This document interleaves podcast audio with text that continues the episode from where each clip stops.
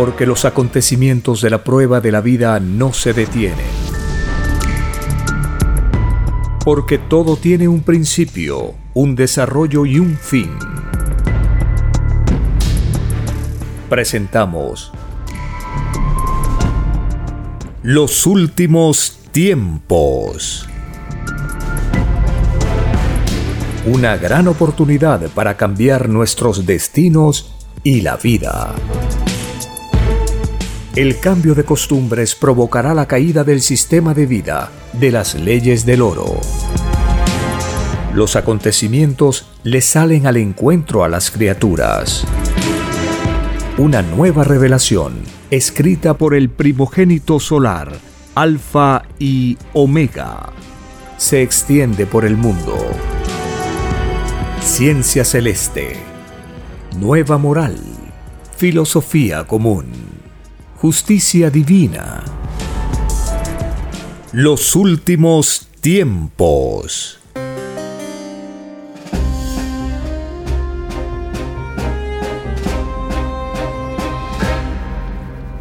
Agradeciendo al Divino Creador de todas las cosas, agradeciendo a la Divina Madre Solar Omega, la mejor amiga, la Divina Madre de todos, que muy pronto se revelará a todo el planeta. Agradeciendo al primogénito solar Cristo, el Hijo de Dios, quien pidió al Divino Padre venir a este planeta de pruebas para mm, enseñar una nueva forma de vivir que nos conduzca nuevamente al reino de Dios, de donde hemos venido, de donde salimos todos, gracias a la Santísima Trinidad Solar, que envía una nueva doctrina para conectarnos nuevamente con nuestro lugar de origen, para saber cómo el Padre Eterno, la Divina Madre y el Hijo hicieron todas las cosas que conocemos en esta parte del universo, para conocer la causa, el desarrollo y los veredictos del divino juicio final, para vincularnos con los habitantes de otros planetas de la creación del Padre Eterno, para ver cómo este mundo se reintegra al concierto de los planetas habitados de la creación. Momentáneamente, estamos viviendo una cuarentena y la sensación que tenemos es que somos los únicos en el universo, nadie más, solo nosotros. Esa extraña sensación de soledad, de vivir aislados en un universo infinitamente poblado, es una prueba pedida por todos como sensación para superarla y no dejarnos influenciar por esa sensación porque encierra un egoísmo, un límite al infinito poder del Divino Padre, de la Divina Madre. Y solo las Sagradas Escrituras pueden romper esos límites, porque cuando leemos el Evangelio, ahí se nos recuerda que Dios es infinito y se revela también a la Divina Madre, empezando en el libro del Génesis, capítulo 1, verso 27, cuando leemos, y Dios hizo al hombre a su imagen y semejanza, varón y hembra los creó. La imagen y semejanza de Dios es Dios Padre y Dios Madre.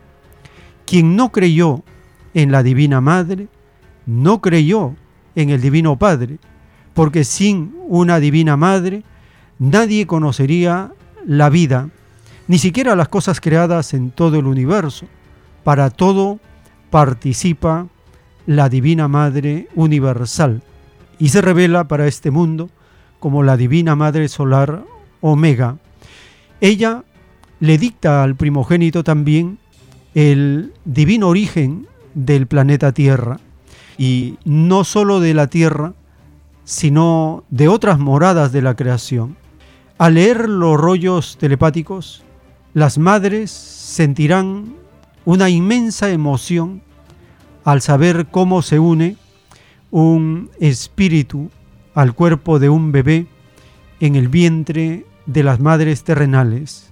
También, por la Madre Universal, todas las mujeres de la tierra se unirán y gobernarán en este planeta en lo que la revelación llama el matriarcado, un gobierno de las mujeres con los niños para lograr un equilibrio que el ser humano a través de miles de años provocó en desmedro de la oportunidad de las mujeres de poder también gobernar en la Tierra.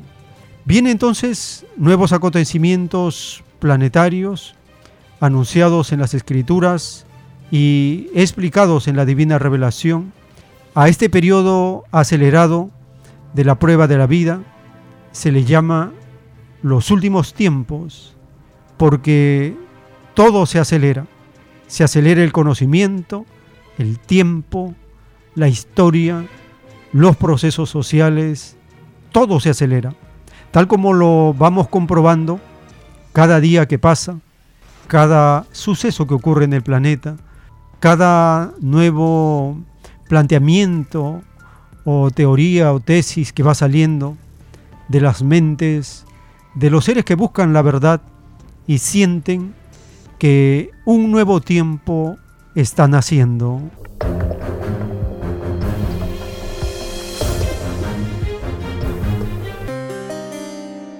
Bienvenidos. Un saludo a las familias con quienes compartimos estos programas que tienen un fundamento en las Sagradas Escrituras y en la doctrina del Cordero de Dios para conocer lo que viene. Es una ventaja enorme, dice el autor, saber el futuro, porque nos vamos preparando, porque nuestros caminos, nuestros pasos en la vida se dirigen a un horizonte, a un nuevo mundo, a una nueva era. No andamos a ciegas, ni titubeando, ni buscando más allá de lo que ya se nos ha dado, sino que seguimos un camino y una línea. Y esta línea la proporciona los diez mandamientos, las sagradas escrituras y la divina revelación, los rollos del Cordero de Dios. Cuando nosotros vamos escuchando al autor de la escritura telepática hablarnos de qué significa ver la revelación y el pedido y promesa de comunicar cuando uno se entera que existe una nueva doctrina, la promesa que hicimos al Padre Eterno es que comunicaríamos a todos la llegada de una nueva revelación. ¿Y qué sucede con aquellos que ya hace como 50 años recibieron el aviso de los rollos telepáticos, como son los representantes de las religiones, de la roca religiosa, de la secta vaticana? Pues ellos también van a sorprenderse y atemorizarse por la expansión de la nueva doctrina. Escuchemos al autor de los rollos telepáticos explicarnos estos acontecimientos.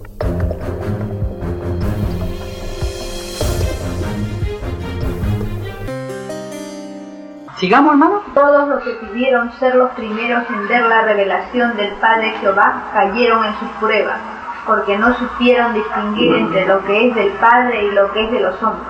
La confusión reinante de tantas creencias, habiendo un solo Dios nomás, los confundió y una extraña moral, salida de un extraño sistema de vida, hizo que miraran a la revelación como una más entre todas. Se refiere, hermano, a los que no supieron profundizar las consecuencias de una cosa que no tiene límite. O sea, que lo miraron por mirar y no nos pudieron dar su valor. Entonces van a empezar a asustarse cuando vean que esto invade el planeta. Entonces van a decir, era cierto. Entonces esto se llama, tenían ojos y no veían. Eso también tiene su fin. Sí, y van a, van a ser odiados, si se quiere, por el mundo. Porque millones dirán, este sabía. Si este me hubiese avisado, yo no habría hecho esto, esto, esto, esto, esto, yo estaría en el reino de Dios y le caen las lágrimas. Para que no cayera en esto, el Padre le dio la parábola del Evangelio que dice, el que tenga boca que hable, el que tenga oído que oiga, el que tenga ojo que vea. Quiere decir que las nuevas de Dios hay que darlas a conocer, porque lo de Dios es universal. Mi preferencia también, ¿no? ¿Comprenden la ira que va a venir contra la Iglesia Católica cuando sepan la ley del puntaje y la molécula?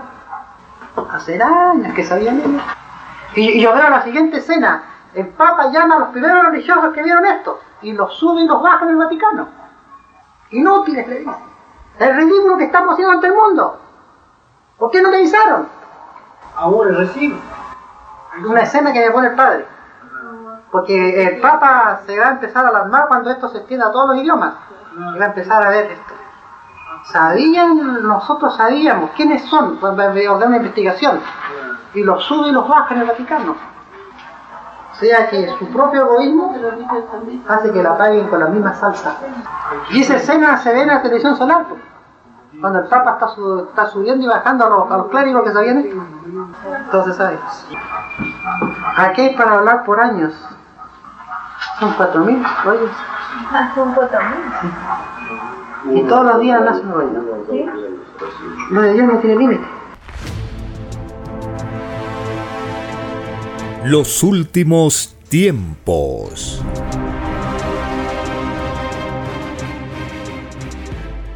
Dice el Divino Padre Eterno en los rollos telepáticos del Cordero de Dios, la geometría de todas las acciones que se hicieron en la prueba de la vida debieron ser geometrías equilibradas, porque toda acción mala o desequilibrada no está incluida en la línea solar.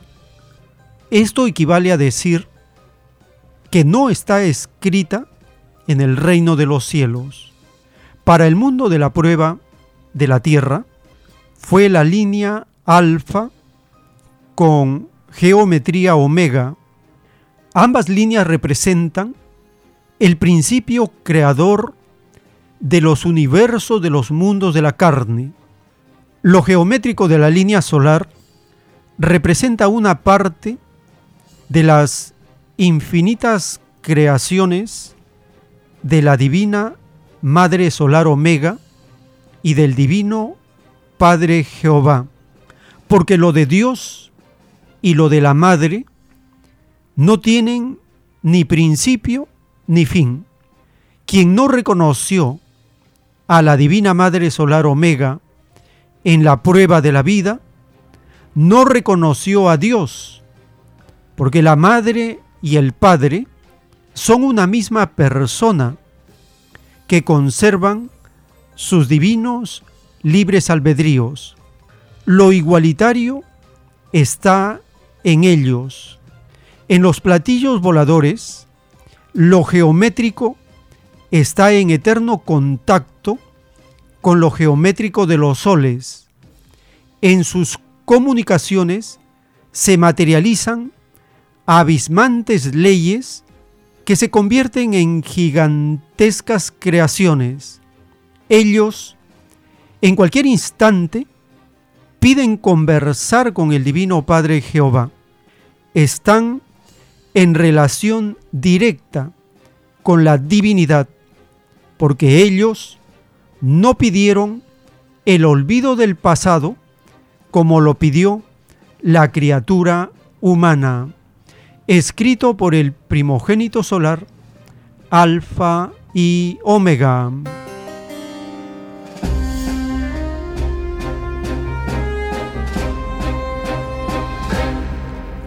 Estamos conociendo la revelación de la divina Madre Solar Omega y cuando uno se dirige a la divinidad, si se dirige al Divino Padre, se está dirigiendo también a la Divina Madre y al Divino Hijo.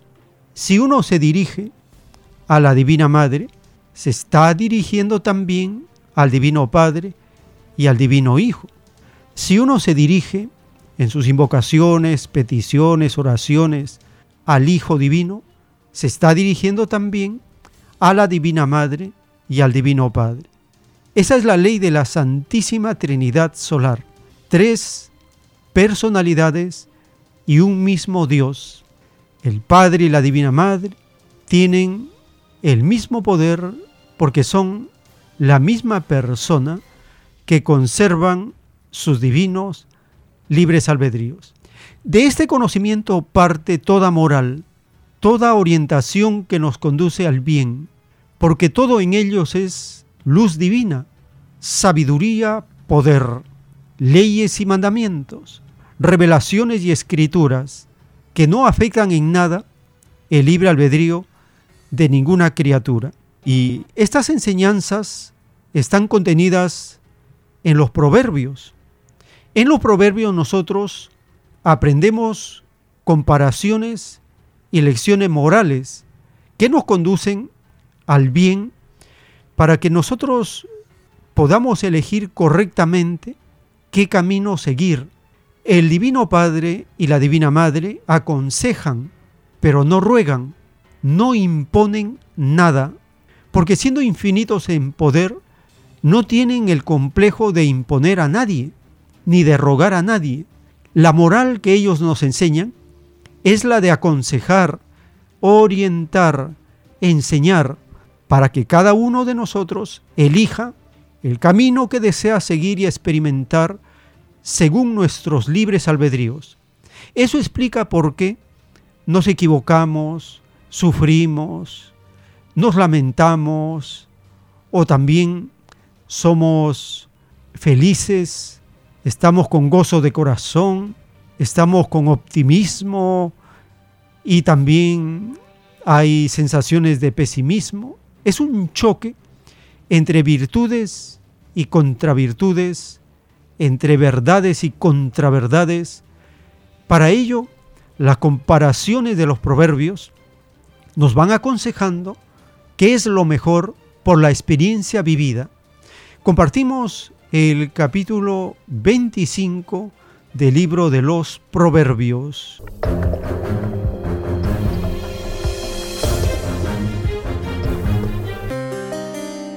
Capítulo 25 También estos son proverbios de Salomón, los cuales copiaron los varones de Ezequías, rey de Judá. Gloria de Dios es encubrir un asunto, pero honra del rey es escudriñarlo. Para la altura de los cielos y para la profundidad de la tierra y para el corazón de los reyes no hay investigación. Quita las escorias de la plata y saldrá alhaja al fundidor.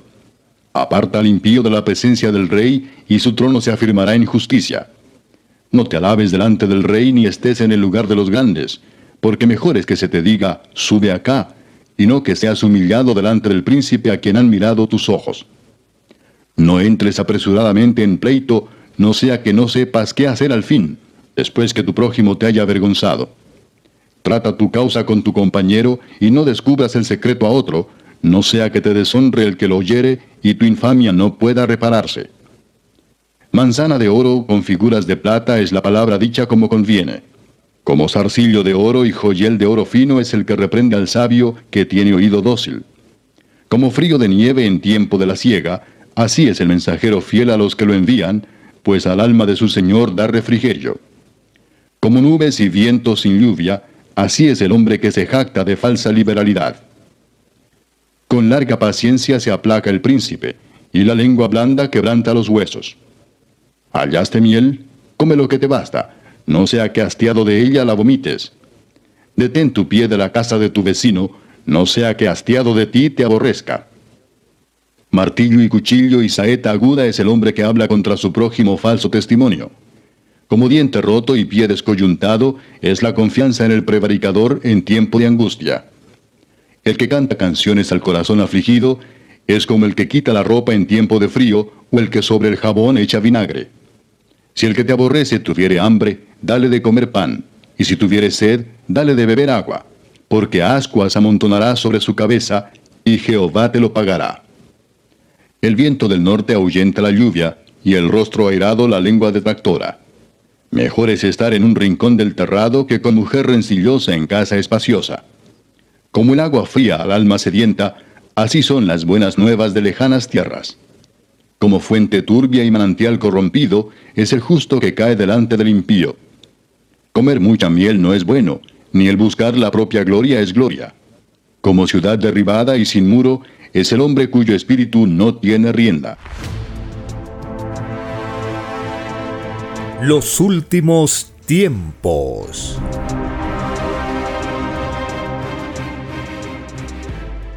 En la doctrina del juicio final, en el libro Lo que vendrá, están los títulos de los rollos telepáticos de la ciencia celeste, dictados por el Padre Eterno. El título 1530.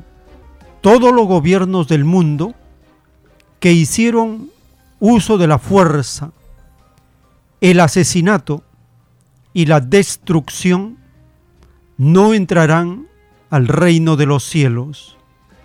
Es más fácil que entren al reino de los cielos los que eligieron gobiernos sin violar la divina ley de Dios, escrito por el primogénito solar, Alfa y Omega.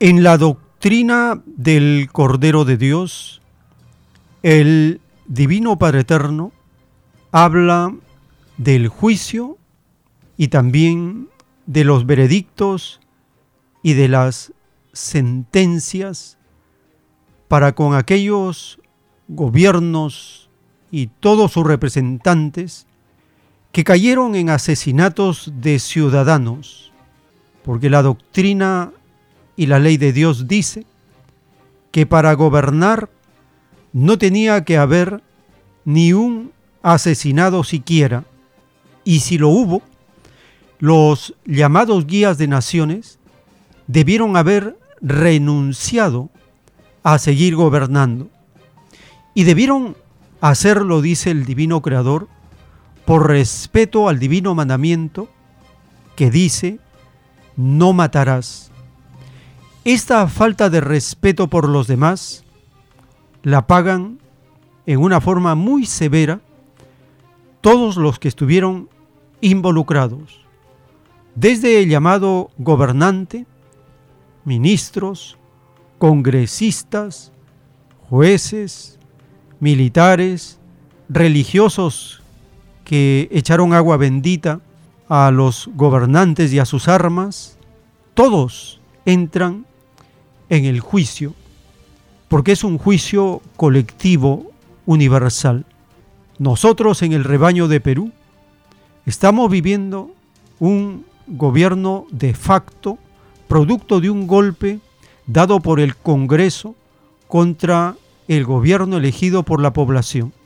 Este golpe de Estado está manchado con sangre inocente de pobladores y los organismos internacionales, en el transcurso de estos meses, al publicar sus informes, señalan la responsabilidad y la gravedad de los asesinatos, torturas, fallecimientos de ciudadanos. El canal de la televisión alemana en español publica una respuesta de la organización Human Rights Watch que asegura tener evidencias que refutan, que contradicen al gobierno de facto sobre los asesinatos en Juliaca. Escuchemos esta nota informativa.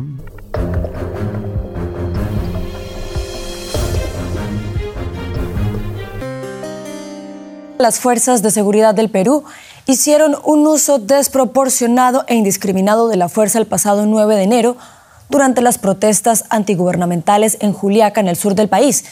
Esta es al menos la conclusión de un informe publicado hoy por la organización pro derechos humanos Human Rights Watch. La represión dejó un saldo de 18 muertos. El informe reconstruye los hechos de ese día y refuta las versiones gubernamentales que sostienen que los manifestantes no murieron a manos de las fuerzas de seguridad. Según la Defensoría peruana, Un total de 49 personas murieron en todo el país durante las manifestaciones que exigían elecciones anticipadas tras el denominado autogolpe de Estado del expresidente Pedro Castillo. Para conocer más detalles sobre este reporte, hablamos con el señor César Muñoz. Él es director asociado para las Américas de Human Rights Watch y nos atiende a esta hora desde Sao Paulo. Señor Muñoz, muchas gracias por estar con nosotros. Como mencionábamos, este reporte refuta las versiones gubernamentales que sostienen que los manifestantes no murieron a manos de las fuerzas de seguridad. ¿Qué evidencias tienen ustedes de esto? Eh, muchas gracias. Mire, la evidencia de que los responsables de las muertes son las fuerzas de seguridad es muy contundente. Eh, el, el, gobierno peruano ha presentado varias versiones de lo que ocurrió allí.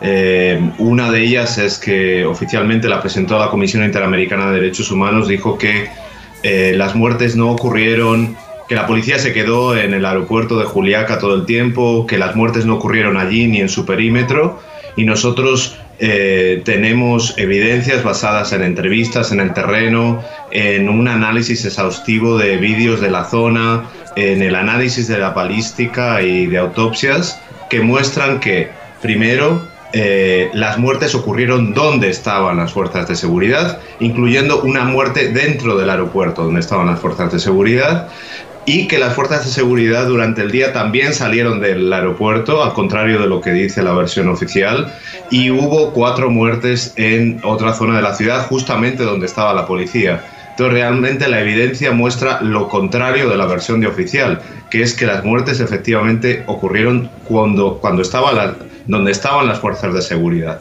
Otro elemento fundamental también es que el gobierno eh, dijo que la mayoría de las muertes fueron eh, causadas por armas artesanales y en realidad los análisis eh, de, las autopsias y los análisis de balística que examinamos muestran que, las, que 15 de las 18 personas murieron por bala y esas balas son compatibles con los fusiles y las pistolas que usaron las fuerzas de seguridad. Los otros tres casos son casos de perdigones que también son disparados con las escopetas que tenía la policía.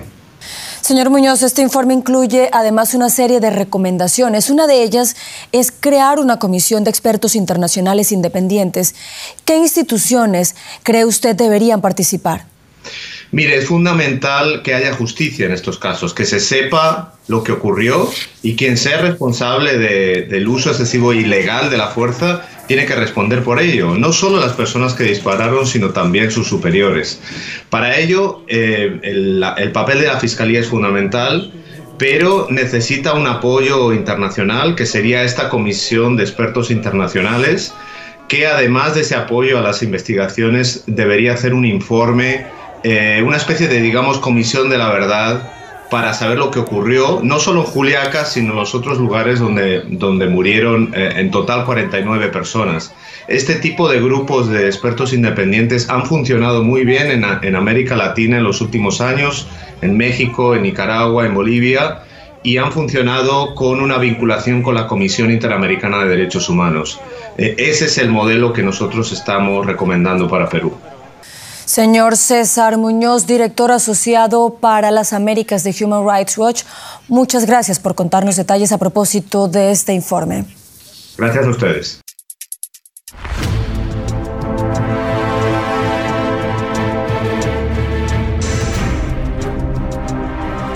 Los últimos tiempos.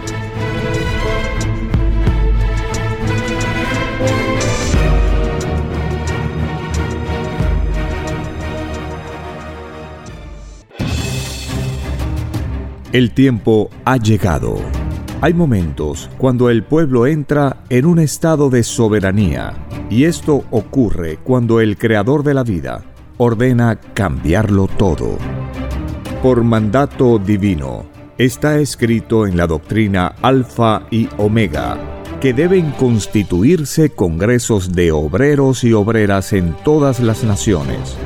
Cristo dijo en Lucas 12, verso 32, no temáis, pequeño rebaño, porque a vuestro Padre le ha placido daros el reino. Solo una unidad común, con nueva moral, dará paz al mundo. Por orden de Dios Padre, el mundo será dirigido por los trabajadores.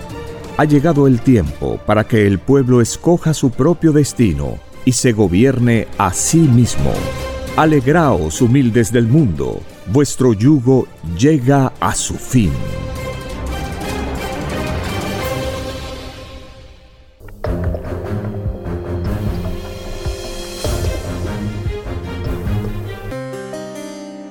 En un plano celeste del Cordero de Dios titulado Todos los que pidieron en sus destinos mandar sobre naciones, recae sobre ellos todas las injusticias que provocaron por ignorar las escrituras del Padre.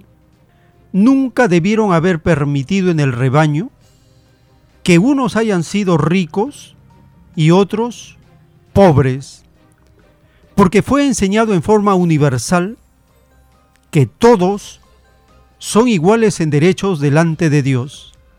Sí, hijito, así es. Sobre los llamados presidentes, reyes, jefes de Estado, recae la más grande culpa de este mundo. Por causa de ellos, el mundo vivió y aún vive una era de explotación. ¿Por qué no renunciaron a sus puestos antes de violar la ley de Dios? He aquí una pregunta que se harán las generaciones del futuro. ¿Por qué fueron tan ciegos? De verdad os digo que mil veces les valdría el haber renunciado antes de violar el divino mandato del Padre, ninguno de los que fueron presidentes, reyes o jefes de Estado entrarán al reino de los cielos, ni ninguno ha entrado. Estos demonios violaron sus propias promesas hechas al Padre. Todo el que viola la ley del Padre, en el grado que sea, es calificado de demonio en el reino de los cielos. Esta ley es igual para todos, porque se os enseñó que todos son iguales en derechos delante del Padre. Esta igualdad es para la luz como para las tinieblas, para el premio o para el castigo según las obras de cada uno. Todo mandatario que rigió los destinos de una nación deberá sumar todos los segundos del tiempo en que gobernó con ricos y pobres. Ni ricos ni pobres se conocen en el reino de los cielos, ni sistema de vida basado en el poder del oro, escrito por el primogénito solar, Alfa y Omega.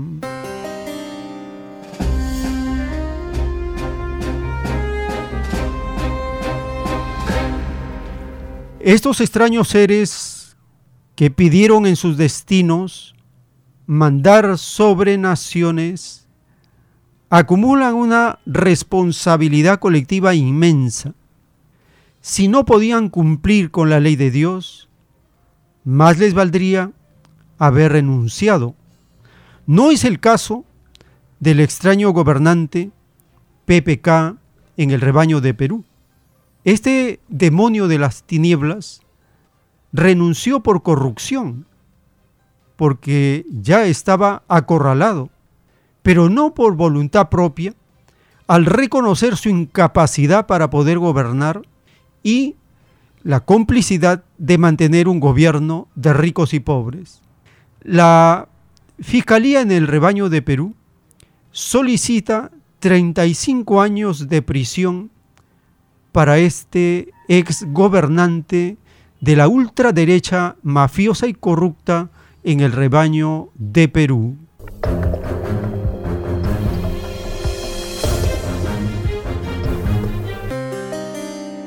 Y el fiscal del equipo especial Abayato, José Domingo Pérez, presentó acusación formal contra el expresidente Pedro Pablo Kuczynski por el delito de lavado de activos con la agravante de organización criminal.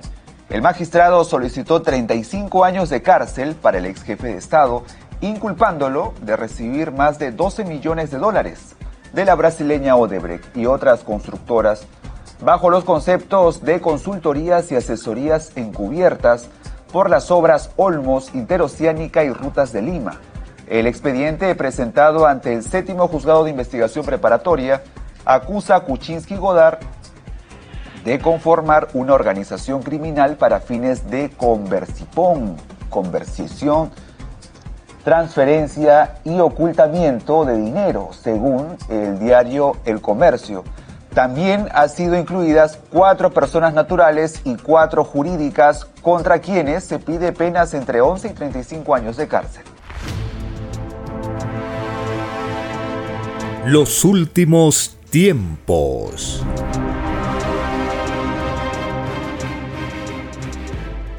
En la doctrina del juicio universal de Dios para este mundo, en el libro Lo que vendrá, están los títulos de los rollos telepáticos de la Sagrada Ciencia Celeste, dictados por el Padre Eterno.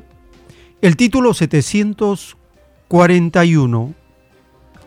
En la prueba de la vida fueron empobrecidas muchas naciones por culpa de muchos gobiernos.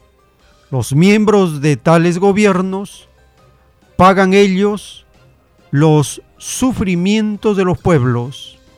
Los que empobrecieron a las naciones serán acusados de traidores por el Hijo de Dios.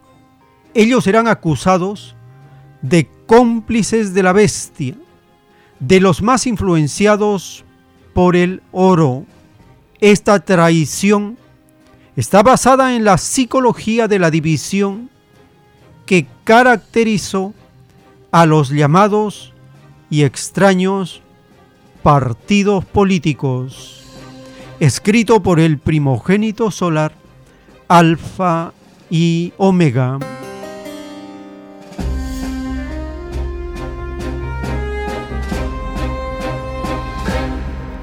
El rebaño de Perú, como muchas otras naciones, están empobrecidas por culpa de muchos gobiernos y con todos aquellos que pertenecen a los extraños partidos políticos que son base del poder político en este rebaño. Los recientes reportes de mm, el Instituto Nacional de Estadística indican que la pobreza monetaria afecta casi al 28% de los peruanos en el año 2022. Escuchemos estos indicadores de la estafa que significa estos indicadores, porque tratan de suavizar el terrible sufrimiento de la población al presentar unas cifras, unas cantidades que según ellos miden los niveles de pobreza.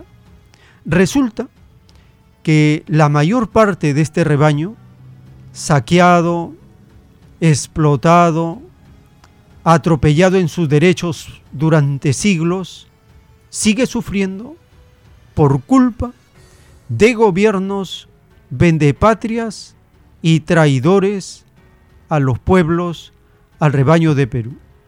Escuchemos esta nota publicada en el canal de la televisión de Perú.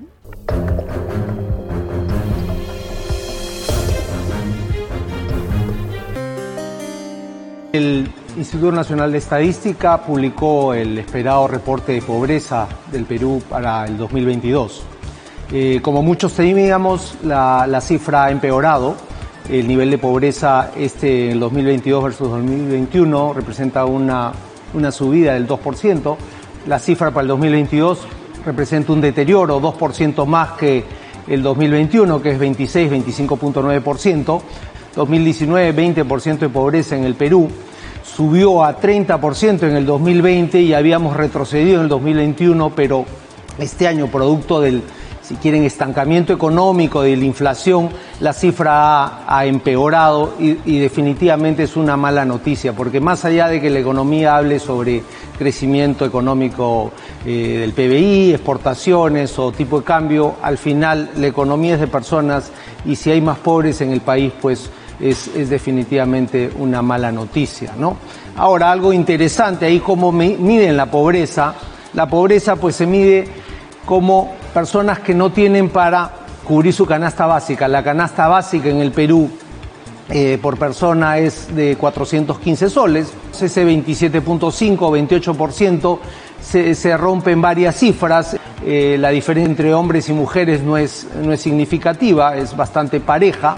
Eh, la pobreza rural es mayor que la urbana, 41%, versus, 41 versus 24%. Sin embargo, hay que notar que eh, la pobreza en el sector urbano viene creciendo a un ritmo mayor. ¿no?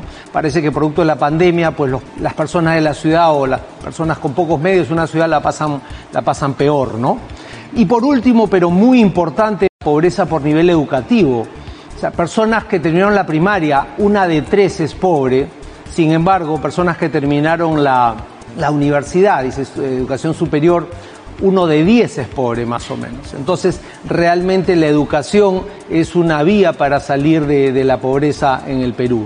Resumiendo, ¿qué es lo que nos está pasando? El ingreso real, es decir, descontando inflación por habitante en el Perú, si bien mejor un poquito este último año, pues sigue 9% por debajo de los niveles prepandemia.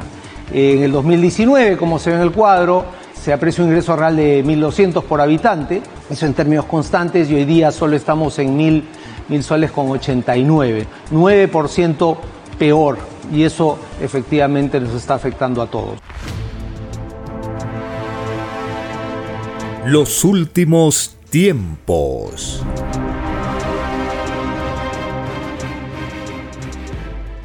En la doctrina del Cordero de Dios, el divino creador de todas las cosas nos enseña que todos nosotros hemos pedido el conocimiento, la filosofía, la doctrina, la revelación para poder pasar la prueba de la vida en las mejores condiciones. Es por eso que los mandamientos de Dios son luz para toda la humanidad. Es el conocimiento revelado para portarnos bien, para tener las mejores relaciones de unos con otros, para poder educarnos, para ser educados desde niños, desde pequeños, en la más elevada moral que podamos concebir. Si los padres no inculcaron a sus hijos desde pequeños los diez mandamientos y el conocimiento de las escrituras, entonces los destinos de estos seres es un destino incierto que puede caer con facilidad en las tinieblas, en la falta de sabiduría que solo enseña el Padre Eterno por sus escrituras. Porque la cualidad y calidad de conocimientos que existen en el planeta se diferencian por su origen y su destino. ¿Cuál es el origen de los conocimientos humanos? Están basados en una negación de la divinidad, en ser indiferentes a los mandamientos y las escrituras. Es por eso que el sello de estos conocimientos siempre son la duda, la incertidumbre, la desesperanza, la nulidad viviente. Ese es el sello de los conocimientos humanos.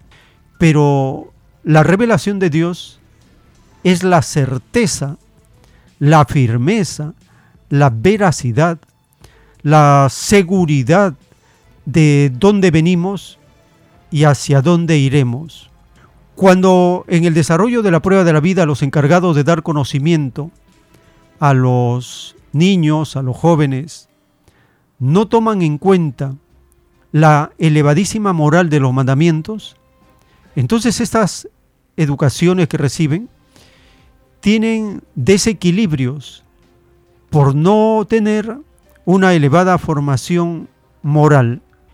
¿Cómo podemos en la actualidad, en los tiempos modernos, en el siglo XXI, en la era de la inteligencia artificial, cómo podemos tener la seguridad de poder usar estos adelantos tecnológicos para beneficio de la población?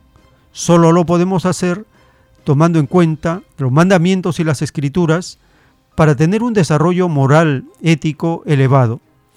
Se preguntan en el rebaño de Perú cómo la llamada inteligencia artificial puede ser beneficiosa o actuar en contra de la educación de los estudiantes en el rebaño de Perú. Escuchemos esta información publicada en el canal de la televisión peruana.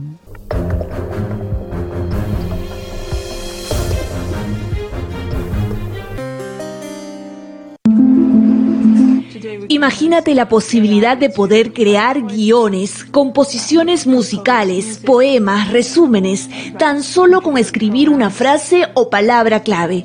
No es un imposible, ya es una realidad. Su nombre es Chat GPT y es una herramienta que ahora se usa para realizar casi cualquier tarea por escrito en tiempo récord. Es uno de los modelos de lenguaje más populares creados por la inteligencia artificial. Pero son aliados o enemigos en la tarea educativa. ¿Cuáles son los lineamientos o parámetros que deberíamos tener en cuenta? Le pedimos al chat GPT que elabore una tabla con las ventajas y desventajas de usarlo y en menos de un minuto el trabajo ya estaba hecho. Ahí te construye la tabla, la copias y la pegas en el, en el PowerPoint, ¿no? Alex Salas, catedrático de la Universidad Pacífico, nos advierte que no siempre la información es confiable. Eh, respecto al libro, sí te menciona el autor, pero tienes que verificar y ver, porque de alguna manera eh, la inteligencia artificial también florea. Entonces uno, uno tiene que estar preparado. La polémica ahora está centrada en los jóvenes que realizan sus trabajos consultando el chatbot, dejando en el olvido las fichas resumen o las tareas de investigación. Si existe la posibilidad de poder organizar y acceder al contenido de esos libros sin necesidad de hacer fichas, pero al mismo tiempo tener los beneficios que la ficha te daba, ¿cuál sería el problema? Para el especialista Sandro Marcone, no debe verse a la inteligencia artificial como una amenaza. pueda terminar librándonos del trabajo académico más repetitivo para poder concentrarnos en el trabajo académico más creativo, más reflexivo. Resaltar el valor de los debates y las exposiciones orales en clase es la recomendación que dieron nuestros especialistas para ir un paso adelante del chat GPT.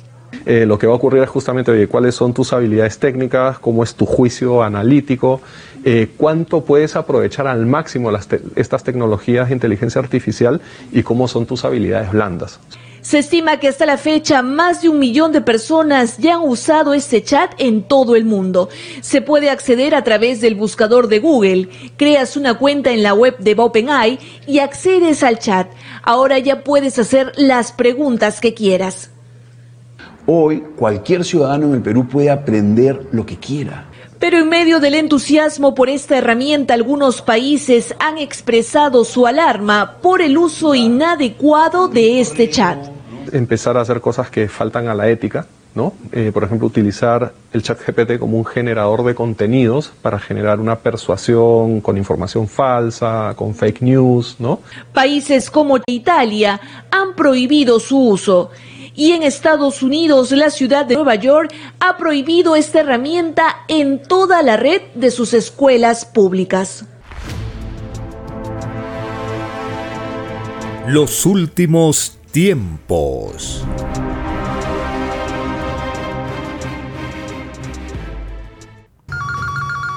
Tenemos una comunicación. Aló, su nombre, ¿de dónde se comunica? Pedro Paz de Ica. Adelante, hermano, lo escuchamos. Es indudable que estamos viviendo bajo un gobierno cívico-militar, producto de un golpe de Estado por parte del Congreso, por parte de los militares, por parte de los grupos de poder económico, además con la participación de los medios masivos de comunicación que son auténticos medios masivos de manipulación de la mente humana. Entonces, todo esto se han confabulado para dar este golpe de Estado. A nuestro Dios y Creador, por supuesto que no es de su agrado que se haga el uso de la fuerza para tomar el poder. Esto lo podemos leer en el libro de Isaías, capítulo 34, versos 1 al 4, que dice lo siguiente. Naciones, vengan a presenciar. Pueblos, pongan atención. Tierra y todo lo que encierras con tus continentes y sus habitantes. Mira cómo Jehová está enojado con todas las naciones y no quiere saber nada con todos sus ejércitos. Los ha condenado a la destrucción, los ha entregado a la matanza. Los muertos están tirados por las calles y se siente la fetidez de sus cadáveres los montes chorrean sangre, pues todo el ejército de los cielos se descompone. Es decir, que las Fuerzas Armadas en todo el mundo van a ser destruidas, aniquiladas por parte de la divinidad porque crearon una tragedia de dolor, hambre, miseria eh, en todo el planeta. Y termino con este divino título, 1737. Todos los que participaron en los llamados golpes de Estado no entrarán al reino de los cielos. Es más fácil que entren al reino los que eligieron gobierno por elecciones libres, a los que usaron la fuerza, el engaño, el asesinato y la destrucción. Y mire cómo Dios ilustra de cómo van a terminar estos seres. Divino título 3230. En la prueba de la vida surgieron muchas clases de gobiernos.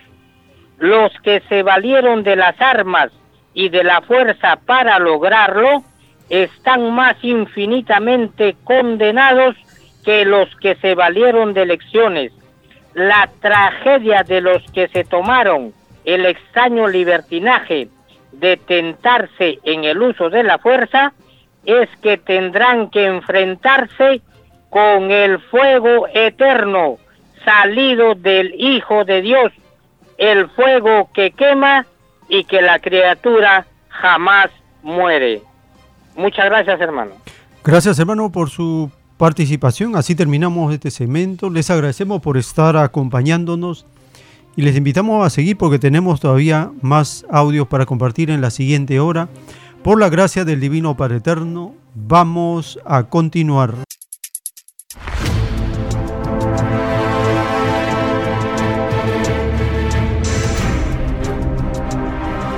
Los últimos tiempos.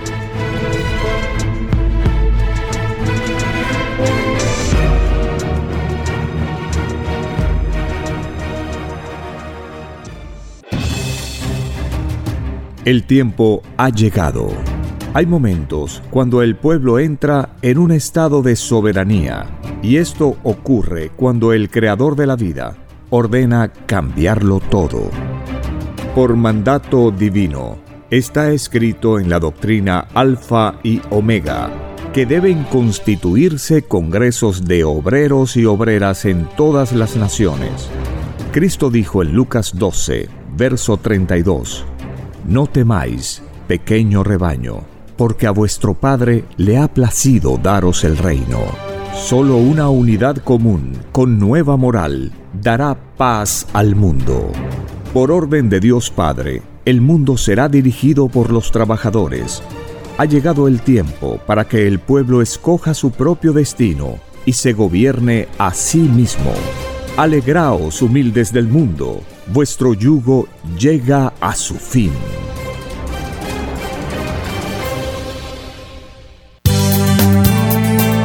Radio Cielo. Una nueva era de la radio en Perú. Programación de avanzada para todos. Es Radio Cielo. El mejor anhelo de tu vida. Es Radio Cielo. Sembrando amor y conciencia. Es Radio Cielo. Ahora, tu radio favorita, Cielo, llega a todo el mundo. Visítanos e interactúa con todos tus conductores de la variedad de programas que ofrece tu radio Cielo. Radio Cielo en la red. Ingresa a la www.radiocielo.com.pe y desde tu teléfono móvil, interactúa con nosotros. Radio Cielo, a la vanguardia de la tecnología. tecnología. Cielo.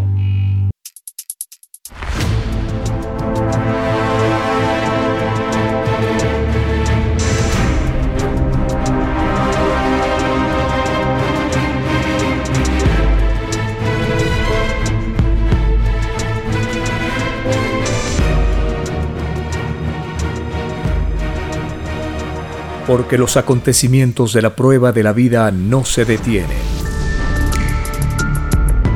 Porque todo tiene un principio, un desarrollo y un fin. Estamos compartiendo los últimos tiempos. Una gran oportunidad para cambiar nuestros destinos y la vida.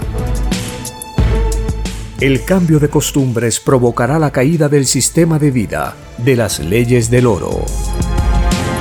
Los acontecimientos le salen al encuentro a las criaturas. Una nueva revelación, escrita por el primogénito solar, Alfa y Omega, se extiende por el mundo. Ciencia celeste, nueva moral, filosofía común justicia divina. Los últimos tiempos.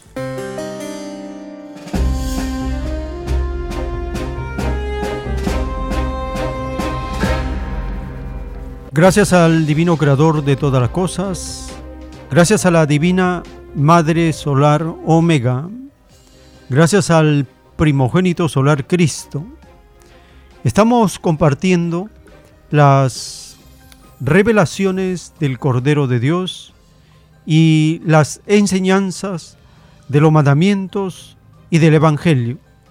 Allí nosotros aprendemos que llegará un momento cuando en el planeta Tierra habrán dos mundos en uno. El mundo de la prueba, que llega a su fin, y el nuevo mundo, que empieza a extenderse. En las escrituras se menciona como cielo nuevo, tierra nueva. Se menciona como un tiempo, dos tiempos, medio tiempo.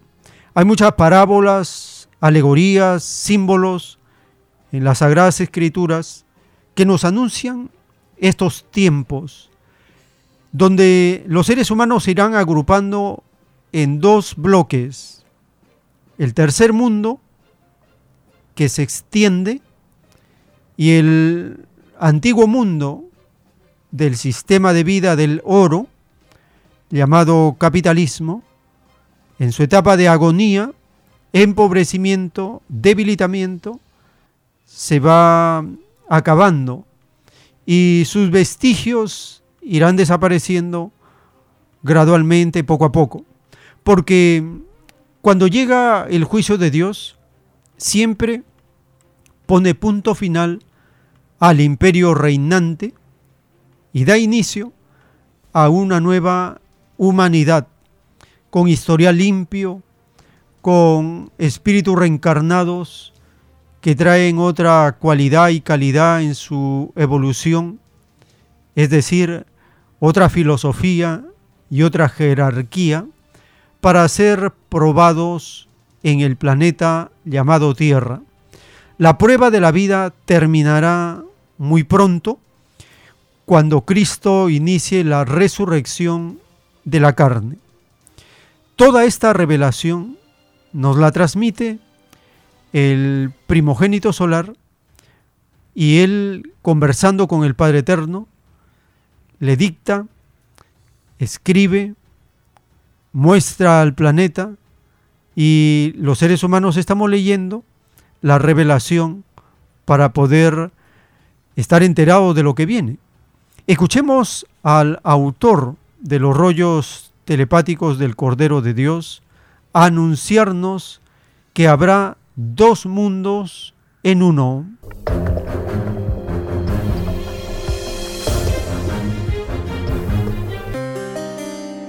Que habrán dos mundos en un mundo. El mundo de la prueba, de la carne que se podría, y el mundo que van haciendo los niños, de carne que no se pudre. Eso se llama el ocaso del mundo. Y el Padre me hace ver a mí los funerales, los últimos funerales de los que se podrían. Se llama resurrección de la carne. Ahí el orgulloso cuando ve a los niños eternos, ¡ay! un complejo que se han enfermado. Porque dice el Padre, todo orgulloso será avergonzado, que desearán la muerte. Porque los vivos en el llorar y crujir de dientes envidiarán a los muertos. Entonces el, niño genio no envejece. El nuevo reino no es mundo de prueba como este. Ellos tienen otras leyes, tienen leyes de paraíso. Ellos apenas nacen bebés, los preparan para el viaje del cosmos. Es otro mundo. Ellos no nacen para ganarse el pan, como se dice, como este mundo. Ellos se preparan para llegar a la gloria de Dios. Porque dice Padre, de este extraño sistema de vida, salido de las extrañas leyes del oro, no queda ni una molécula. Si el Eterno Hijo dice dejar una molécula a este mundo, esa molécula con el tiempo empieza a desarrollarse.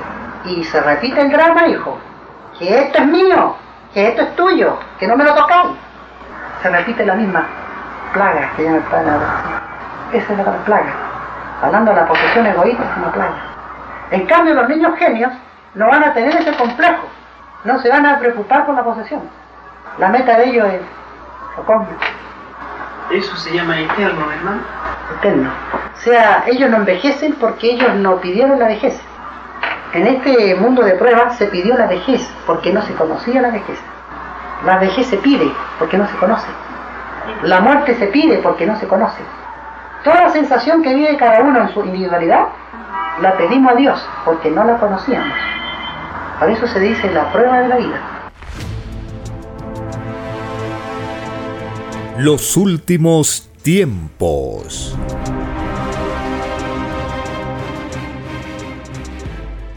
En las revelaciones del Cordero de Dios, dictadas por el Padre Eterno, en un plano celeste está escrito, de verdad os digo que es más fácil que entre al reino un ignorante en la corrupción a uno que tuvo conocimiento, aunque de palabra, de la corrupción. El primero es inocente por ignorancia, el segundo es inocente por conocimiento. Para entrar al reino de los cielos se necesita conocimiento logrado por las leyes del Padre. Todo conocimiento tiene moral y la más elevada moral sale del Padre. Vuestro mundo ha creado extrañas morales. Se llama extraño lo que no está dentro de la moral del Padre, lo que no se os enseñó. Todo lo que crean los hombres no es eterno. Lo del Padre lo es. Es por eso que la moral del Padre es la primera de todas. Juzga a las extrañas morales, porque sus autores salieron de la ley del Padre. Tarde o temprano vuelven a Él. No hay moral que se mande sola. Tienen su tiempo y su libre albedrío. De verdad os digo que ninguno que fue inmoral en la vida entrará al reino de los cielos. Ninguna extraña moral ha entrado. Es por eso que ningún rico entrará al reino de los cielos, porque tal moral tiene al Dios del oro, el más soberbio entre todos, porque solo existe un solo Dios, no más. El término dioses es una usurpación al Padre, porque todo lo ha creado el Padre.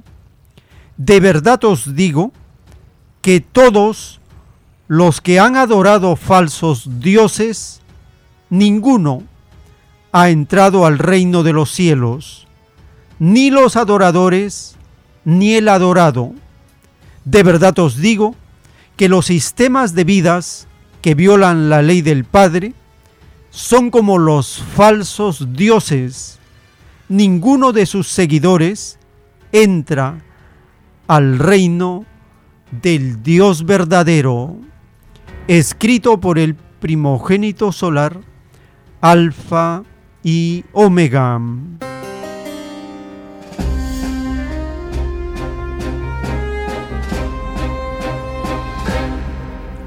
Estamos conociendo la verdadera moral fundamentada en las leyes del Padre Eterno, los mandamientos.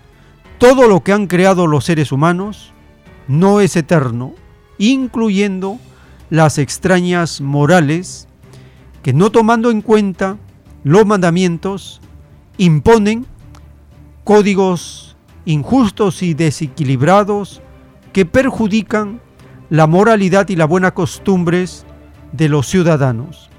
En las escrituras, por medio de proverbios, se orienta a los pobladores por medio de comparaciones y lecciones morales a elegir el mejor camino, las mejores prácticas, los mejores hábitos para que seamos de provecho, de beneficio de unos con otros. Escuchemos el capítulo 26 del libro de los Proverbios.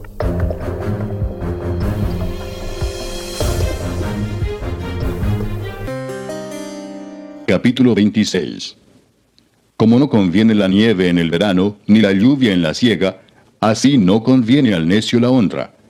Como el gorrión en su vagar y como la golondrina en su vuelo, así la maldición nunca vendrá sin causa el látigo para el caballo, el cabestro para el asno, y la vara para la espalda del necio. Nunca respondas al necio de acuerdo con su necedad, para que no seas tú también como él. Responde al necio como merece su necedad, para que no se estime sabio en su propia opinión. Como el que se corta los pies y bebe su daño, así es el que envía recado por mano de un necio. Las piernas del cojo penden inútiles, así es el proverbio en la boca del necio.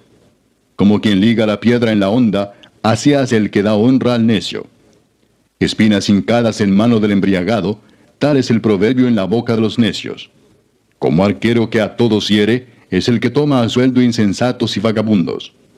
Como perro que vuelve a su vómito, así es el necio que repite su necedad. ¿Has visto hombre sabio en su propia opinión? Más esperanza hay del necio que de él.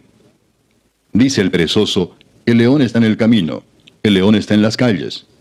Como la puerta gira sobre sus quicios, así el perezoso se vuelve en su cama. Mete el perezoso su mano en el plato, se cansa de llevarla a su boca. En su propia opinión el perezoso es más sabio que siete que sepan aconsejar. El que pasando se deja llevar de la ira en pleito ajeno, es como el que toma al perro por las orejas. Como el que enloquece y echa llamas y saetas y muerte, Tal es el hombre que engaña a su amigo y dice, ciertamente lo hice por broma. Sin leña se apaga el fuego, y donde no hay chismoso cesa la contienda. El carbón para brasas y la leña para el fuego, y el hombre rencilloso para encender contienda. Las palabras del chismoso son como bocados suaves, y penetran hasta las entrañas. Como escoria de plata echada sobre el tiesto son los labios lisonjeros y el corazón malo. El que odia disimula con sus labios, mas en su interior maquina engaño. Cuando hablare amigablemente no le creas, porque siete abominaciones hay en su corazón. Aunque su odio se cubra con disimulo, su maldad será descubierta en la congregación. El que cava foso caerá en él, y al que revuelve la piedra, sobre él le volverá. La lengua falsa atormenta al que ha lastimado, y la boca lisonjera hace resbalar. Los últimos tiempos.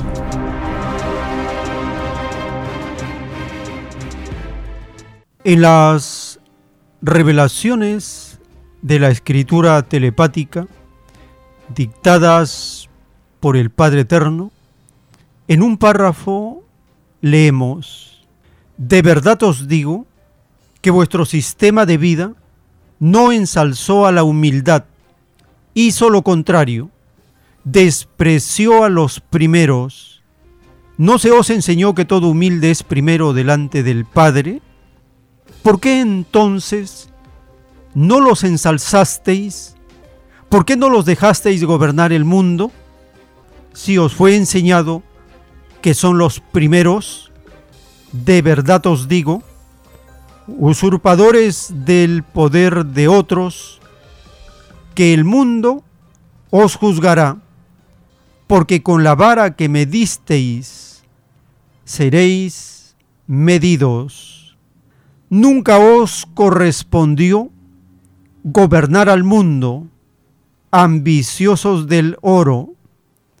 Desde el punto de vista de mis escrituras y mis mandamientos, torcisteis el curso de una historia al no considerar al Padre por sobre todas las cosas, por sobre el mismo sistema de vida que disteis a este mundo, que es una vergüenza ante el Padre.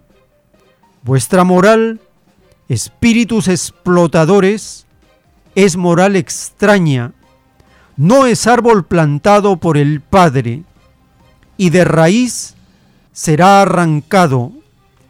Vuestra moral está acomplejada por la ambición al oro y habéis contagiado a todo un mundo, un mundo que por imitaros no entrará al reino de los cielos, porque corrompisteis sus inocencias, están divididos en mente y espíritu entre muchos señores, entre muchas influencias, y para entrar al reino es menester servir a un solo Señor, a un solo Dios, no más, al Dios viviente.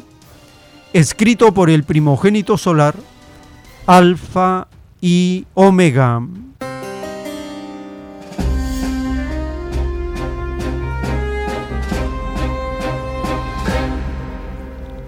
Dice el Padre Eterno que los ambiciosos del oro usurparon un poder que correspondía a los humildes, a los trabajadores, no a los acomplejados por el oro.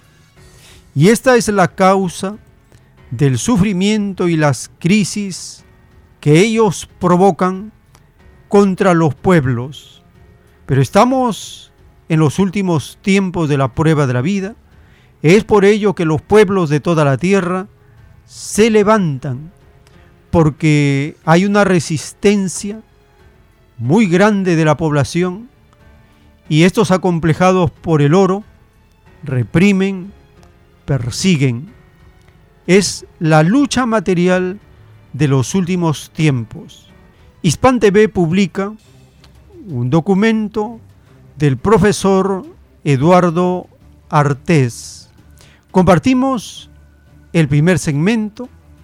En este documento habla de la crisis que ha provocado la oligarquía en el rebaño de Perú y menciona, hace recordar una frase conocida en muchos lugares cuando refiriéndose al Perú decían vales un Perú por la cantidad de riquezas naturales la divinidad ha dado a este rebaño. Esas riquezas pueden ser una bendición o convertirse en tragedia. Escuchemos este primer segmento del profesor Eduardo Artés del Rebaño de Chile.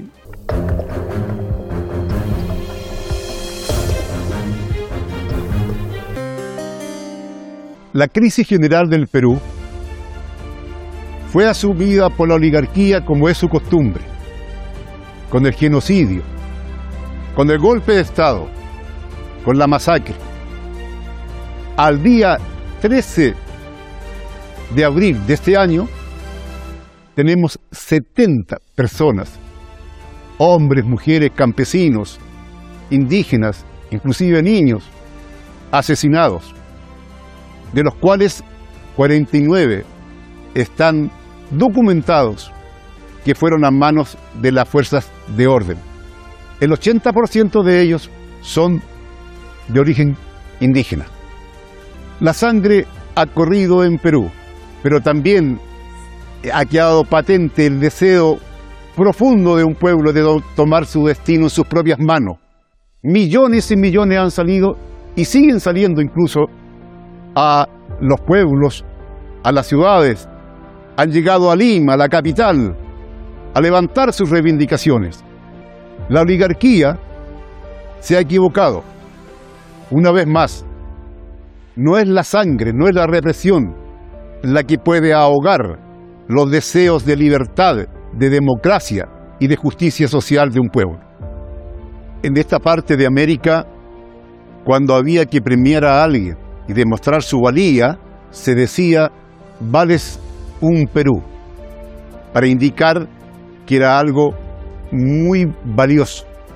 El expresidente Castillo, cuando era candidato, decía que Perú era un país muy, muy rico, lleno de recursos naturales, que la riqueza abundaba, pero sin embargo también estaba repleto de pobres. Esa es la realidad que ha llevado a esta confrontación social. El golpe de Estado en Perú tiene que ver, sin lugar a duda, con los intereses de la oligarquía, de los grandes grupos económicos, nacionales y extranjeros, con la explotación de los minerales, en los cuales prácticamente no entregan nada sino que mayor miseria y mayor degradación de la vida a las comunidades peruanas.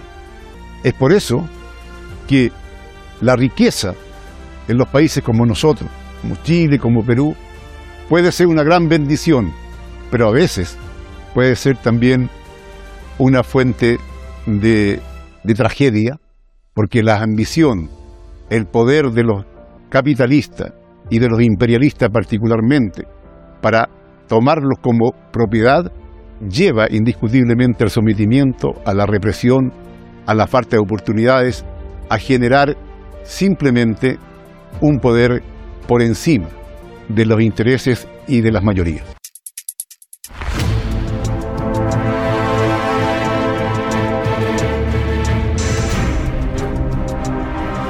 Los últimos tiempos.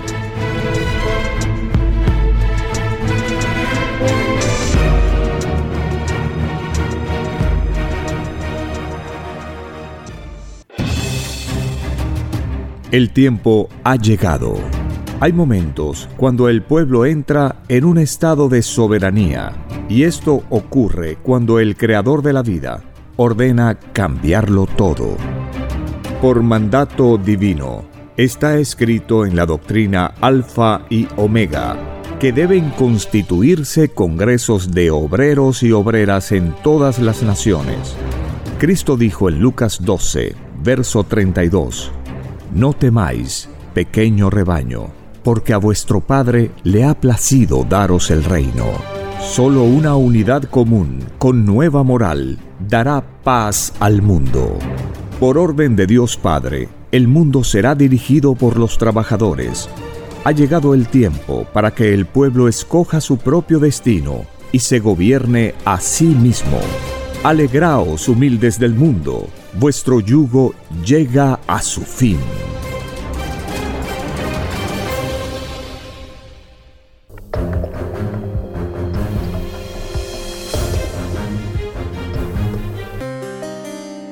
En las escrituras telepáticas del Cordero de Dios, dictadas por el Padre Eterno, está escrito, tanto arriba como abajo, en el cielo y en la tierra, porque se os enseñó que lo de arriba es igual a lo de abajo, que tanto vale la justicia del Padre, tanto en el cielo como en la tierra, porque su justicia es una sola, a nadie divide.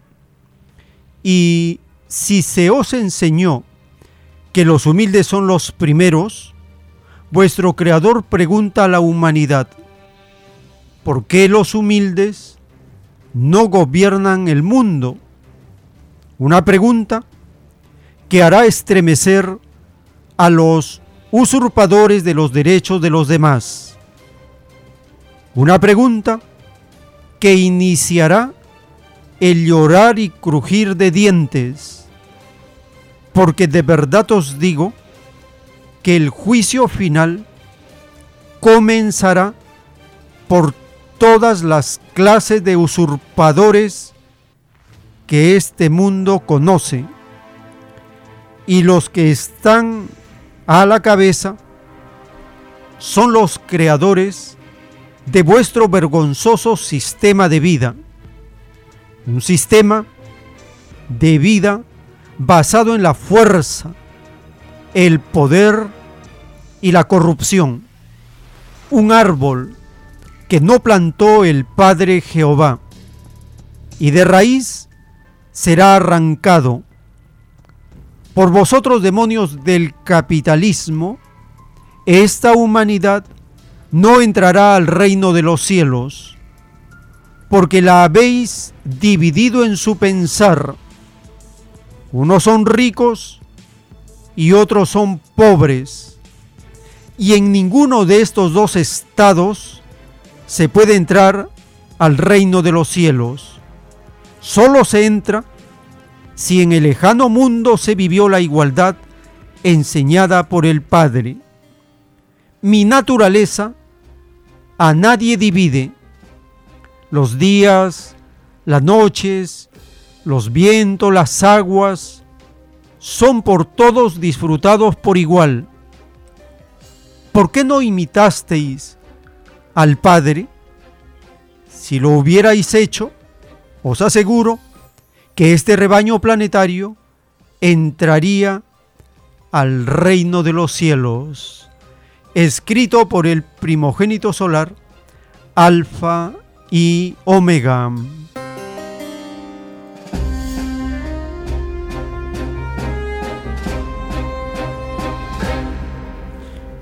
Estamos conociendo la justicia del Divino Creador que al preguntar ¿por qué los humildes no gobiernan el mundo? Esta pregunta hará estremecer a todos los usurpadores. Esta pregunta iniciará el llorar y crujir de dientes, porque el juicio final comienza por todas las clases de usurpadores que este mundo conoce. En el rebaño de Perú, los usurpadores son los causantes del empobrecimiento, la crisis y la tragedia del rebaño de Perú. En este siguiente segmento del documento publicado por el profesor Eduardo Artés, entrevistando al sociólogo Héctor Béjar, hablan de las masas y la primera de las causas del golpe contra el mandatario Pedro Castillo.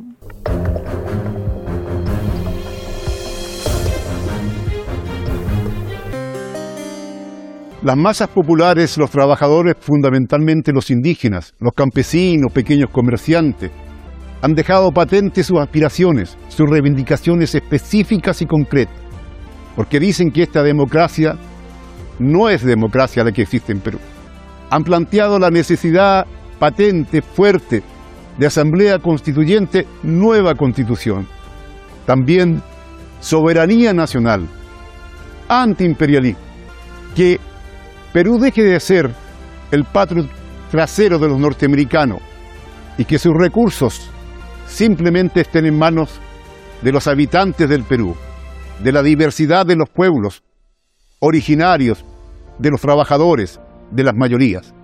Eso es lo que está planteado.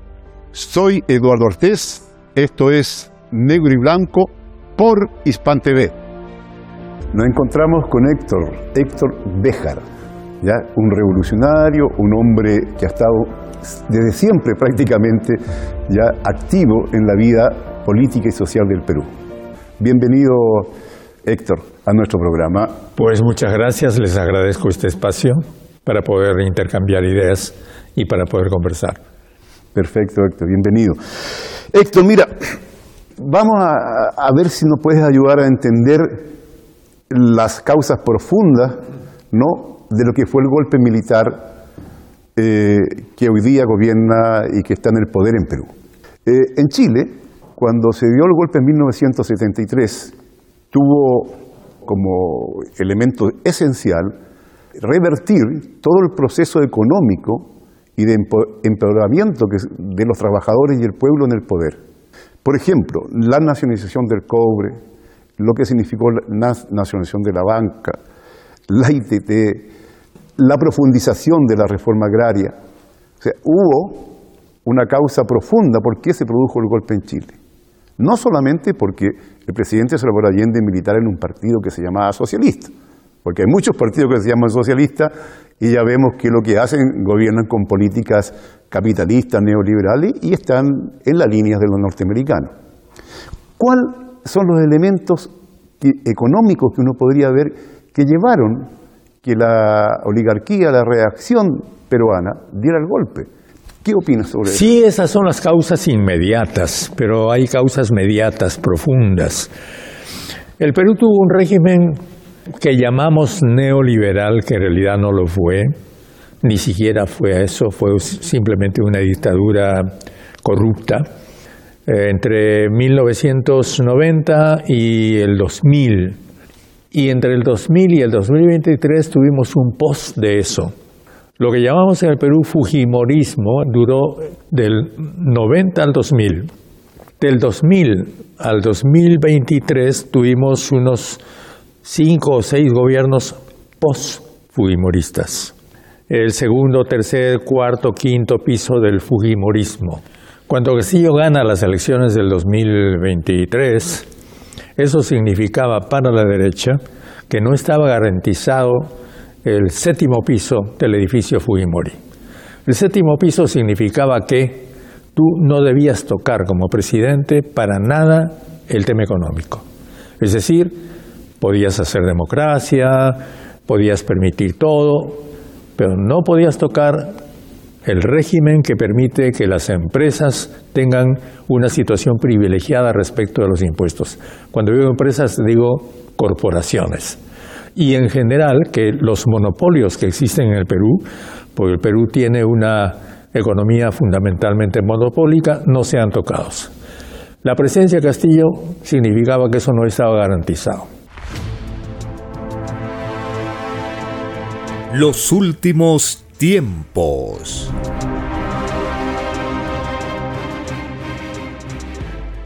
En las conversaciones telepáticas del Divino Padre Eterno con el primogénito solar, le dice, sí hijito, veo que miras con infinita lástima a reyes y reinas de este mundo y a todo opulento.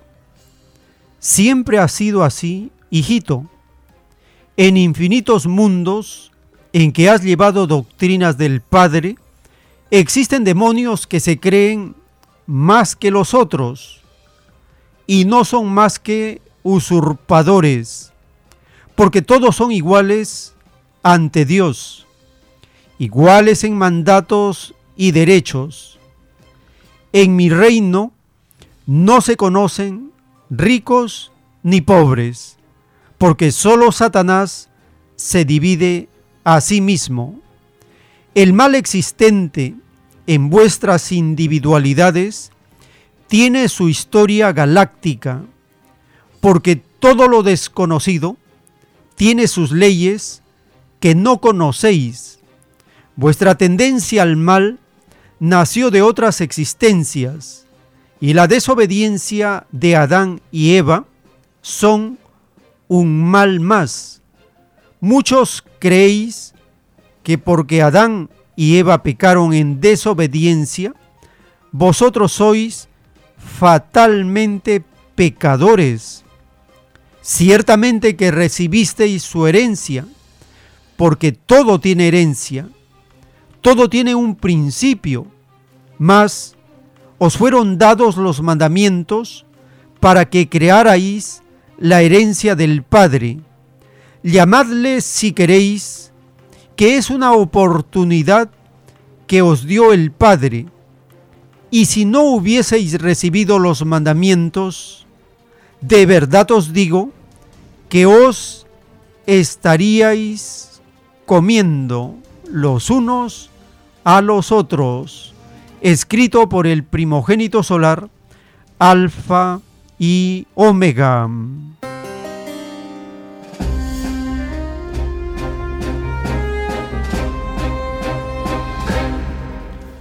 Estamos conociendo la ley del Divino Padre, sus veredictos y sentencias para todos los acomplejados por el oro, que se creen más que los otros y no son más que usurpadores de un poder que no les corresponde, porque los derechos dados por el Padre Eterno son para que los humildes sean los primeros. Y la desobediencia en este mundo viene de muy antiguo. Ahora, con el cambio de costumbres y con una nueva moral, vamos a enmendar el rumbo que habíamos vivido. Estamos compartiendo los segmentos del documento publicado por el profesor Eduardo Artés del rebaño de Chile. Entrevista al sociólogo Héctor Béjar de las causas del golpe contra el mandatario Pedro Castillo.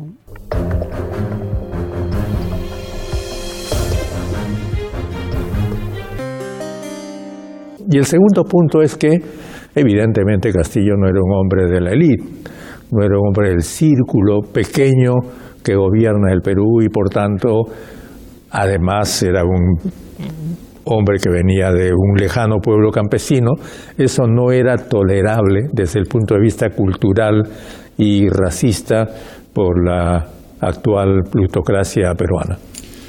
No estaba garantizado eh, por el programa de Castillo, por su práctica que estaba llevando adelante o por las eh, esperanzas que tenía eh, el pueblo peruano, sectores importantes de campesinos, eh, en fin, de trabajadores del pueblo, ¿no? El pueblo peruano nunca fue tomado en cuenta en las elecciones. En realidad, lo clásico en el Perú ha sido que, como decimos los peruanos, llegas por la izquierda, pero gobiernas con la derecha. Bueno, perdón, ahí hay un tema que es importante, porque también lo tenemos en Chile. Ya aquí la mayoría, sobre todo después de, lo, de la comilla vuelta a la democracia, no, sí, hemos elegido muchos presidentes Creo que uno, que es Piñera, no ha contado con los votos de la izquierda. Todos los demás sí. Pero todos han gobernado para la derecha. ¿ya? Y para el imperialismo, incluido el actual. Claro, y entonces cuando Castillo no garantizaba gobernar con la derecha como era la norma, a pesar de que él hizo una serie de gestos amigables con la derecha y quiso ser aceptado, pero finalmente su, su círculo eh, interno eh, y, allí la presencia de un señor llamado Vladimir Cerrón, que era el jefe del partido que lo había llevado al poder, que se declaraba como marxista-leninista, no garantizaba eh, eso para la derecha y por tanto la primera campaña fue contra Cerrón. Y decirle a Castillo, despégate de Cerrón. Llegaste a la presidencia, pero no aceptes a Cerrón. Los últimos tiempos.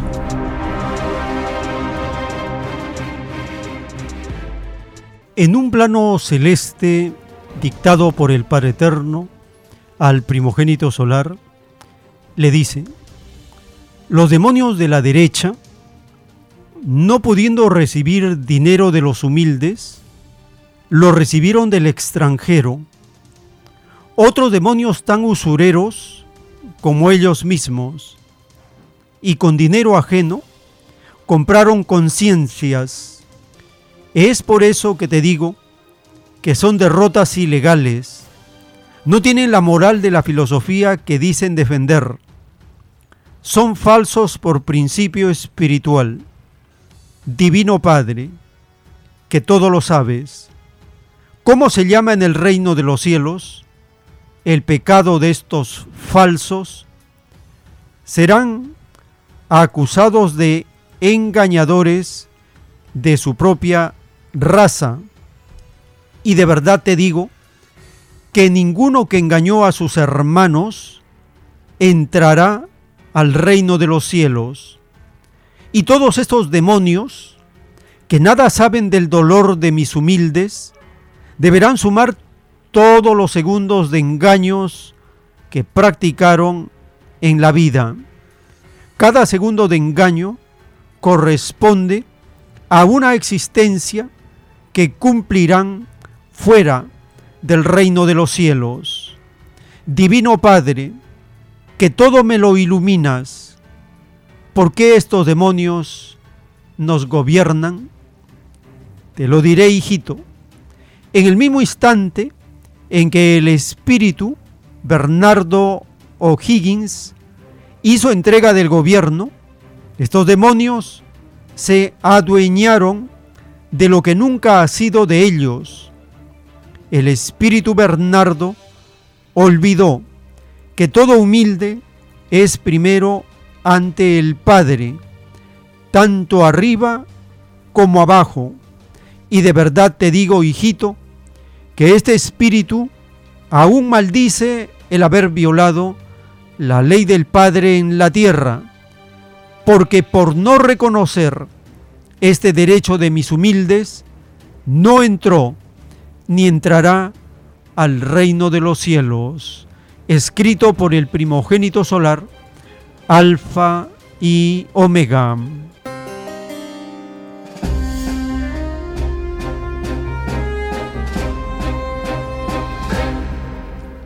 Estamos conociendo la justicia del Divino Padre Eterno para los conspiradores contra la población.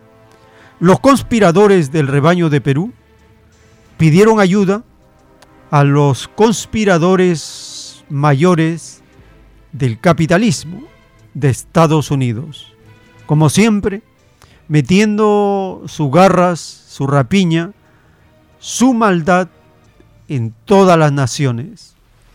Estados Unidos siempre está metido en todos los golpes militares contra los rebaños. Y en el caso del rebaño de Perú no es la excepción.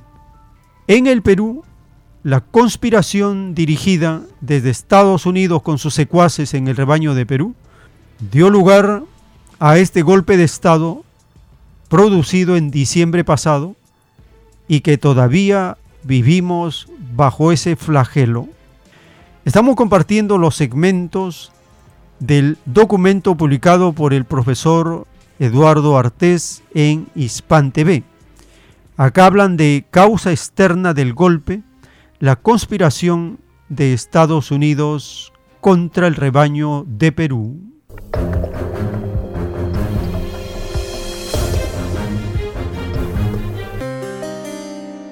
Sí, esas son las causas, conversábamos sobre las causas internas, ¿no?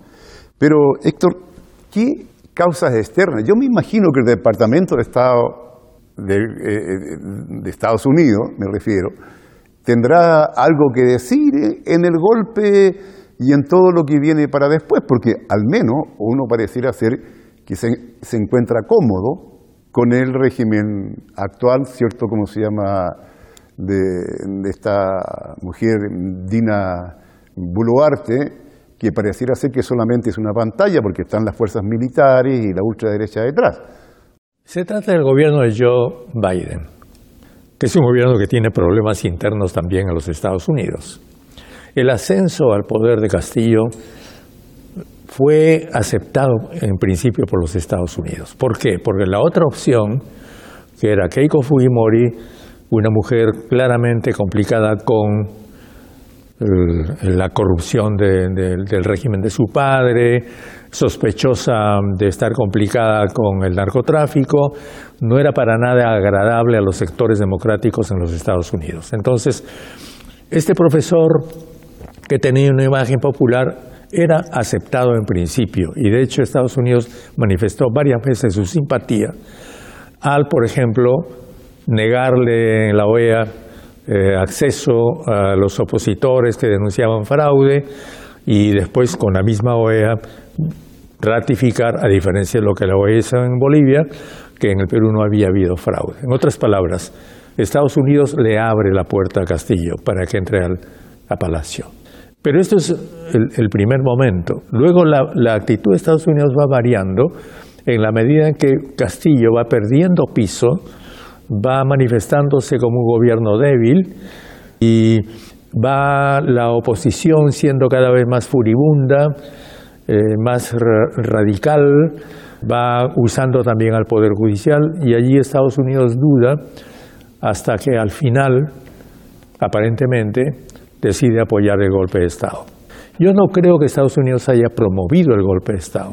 Yo creo que Estados Unidos aceptó el golpe y a, última hora, evidentemente, lo precipitó. Eso es claro, ¿no? Pero no participó entre los principales conspiradores contra Castillo, que desde mi punto de vista estuvieron en el Perú. Es decir, el, el golpe de Estado en el Perú empezó como un problema específicamente interno de la política peruana, como siempre dividida entre los sectores oligárquicos de larga tradición plutocrática y los sectores democráticos de, ascens- de- de- de ascendiente popular. Los últimos tiempos.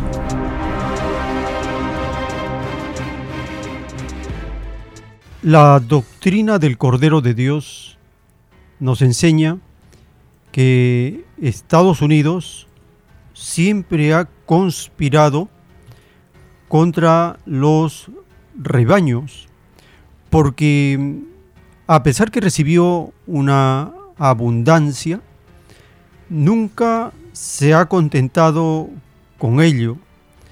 Siempre ha querido tener todo, ambicionarlo todo, porque el complejo del oro es uno de los más perjudiciales para aquel que cae bajo su dominio. Le lleva a actuar con soberbia, prepotencia, un complejo de superioridad sobre todos los demás.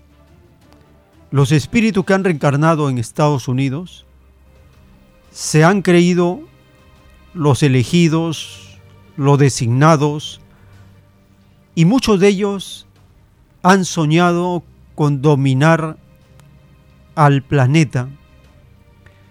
Es por esto que Estados Unidos ha explotado y sigue explotando sin misericordia a las naciones. No le interesa quién esté al mando, solo le interesa que cumpla sus órdenes, que no afecte sus intereses y que sea un empleado obediente, que diga siempre, sí señor. En el caso del rebaño de Perú, el mandatario Pedro Castillo y su gobierno provocaron cierta confusión en el rebaño de Estados Unidos.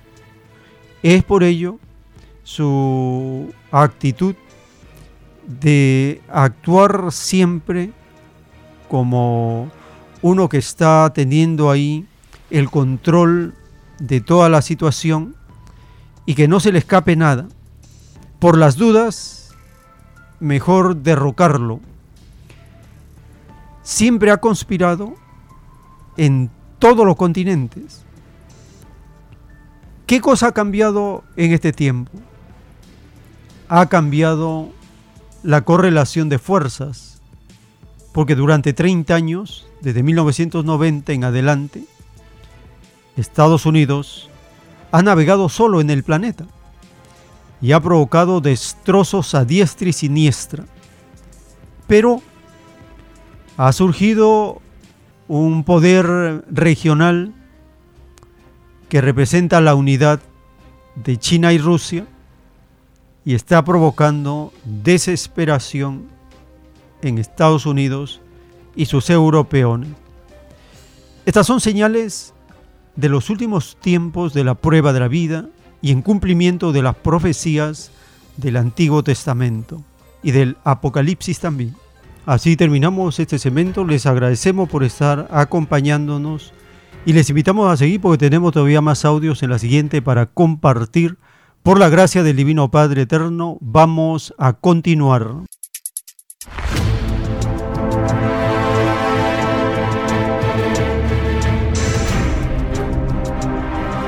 Los últimos tiempos.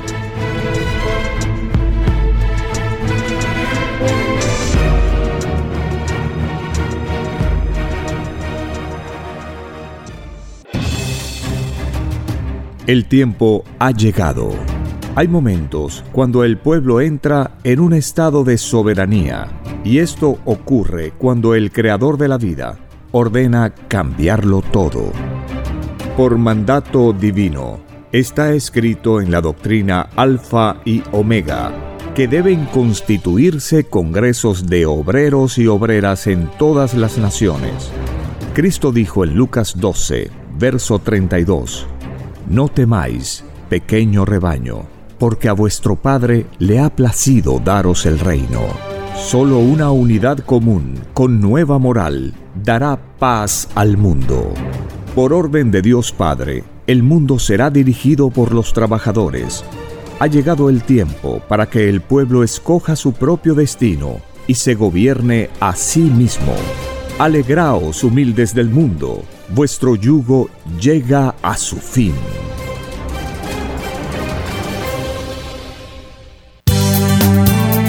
Es Radio Cielo. Una nueva era de la radio en el Perú. Programación de avanzada para todos. Es Radio Cielo. El mejor Es Radio Cielo. Sembrando amor y conciencia. Es Radio Cielo.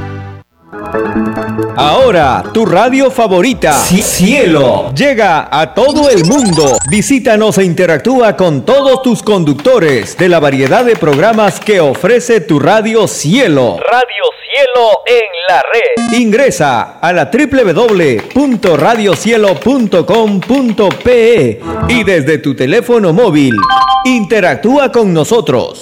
Radio Cielo, a la vanguardia de la tecnología. Te- tecnología. Ci- Cielo.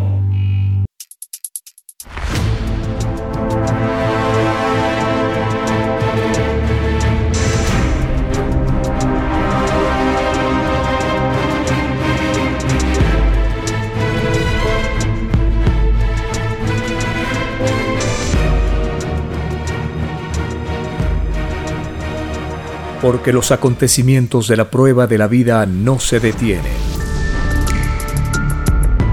porque todo tiene un principio, un desarrollo y un fin. Estamos compartiendo los últimos tiempos. Una gran oportunidad para cambiar nuestros destinos y la vida. El cambio de costumbres provocará la caída del sistema de vida, de las leyes del oro. Los acontecimientos le salen al encuentro a las criaturas. Una nueva revelación, escrita por el primogénito solar, Alfa y Omega, se extiende por el mundo. Ciencia celeste, nueva moral, filosofía común, justicia divina. Los últimos tiempos.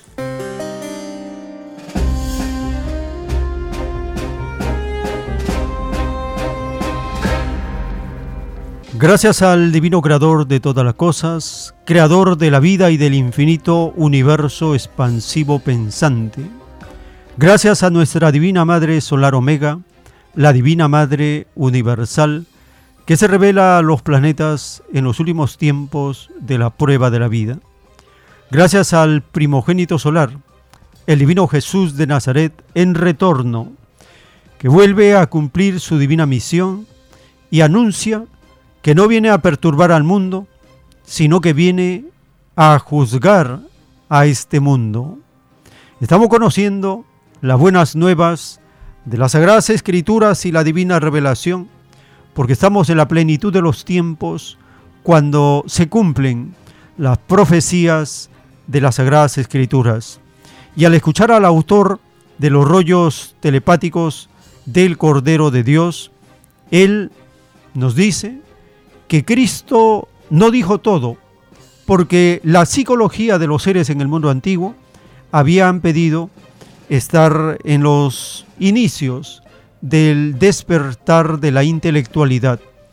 Y al estar muy influenciados por las cosas del mundo, no se interesaron en saber las cosas del universo, las cosas espirituales, las cosas celestiales. Por eso Cristo les dijo, si no entendéis las leyes terrenales, menos entenderéis las leyes celestiales o espirituales.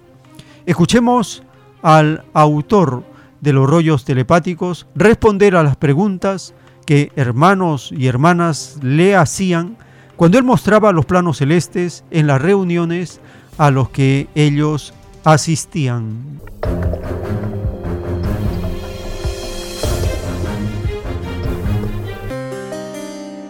El Hijo de Dios no le dio toda la luz tampoco. Y se preguntaba usted, ¿por qué? Con interrogativo. Porque cuando se pidió vida a Dios, se pidió ser probado en la vida partiendo por las escrituras. En otras palabras, el Hijo de Dios dejó una doctrina que nada tocó el libre albedrío humano en los actos propios, porque los actos tenían que ser auténticos de uno, de acuerdo a la prueba que se pidió. O sea que una parte tenía que poner a la individualidad. Eso se llama alianza del entendimiento entre criaturas, le dice él. Si, si el Hijo de Dios le da todo lo que viene, le explica todo con su mínimo detalle, ya deja de ser prueba. No sabemos todo. En cuanto al destino, sabemos todo. Y sin embargo, siguió la prueba. Siguió la lucha mental por comprender la verdad. Y uno necesita ayuda, por ejemplo, en esa búsqueda. Indudable. Indudable ¿Cuál que la la, ayuda es una caridad. ¿ah?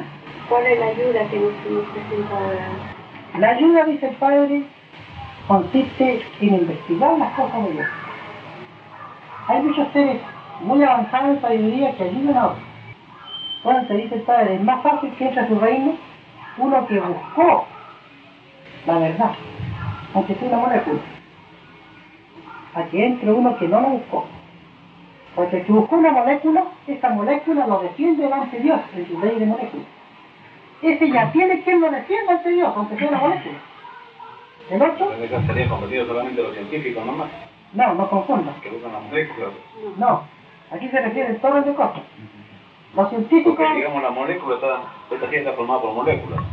Cuadros, lo que Sí. está formado por moléculas, ¿no? quiere decir Pero esto, digamos, eh, esencialmente, o sea, la, la esencia de la molécula, no.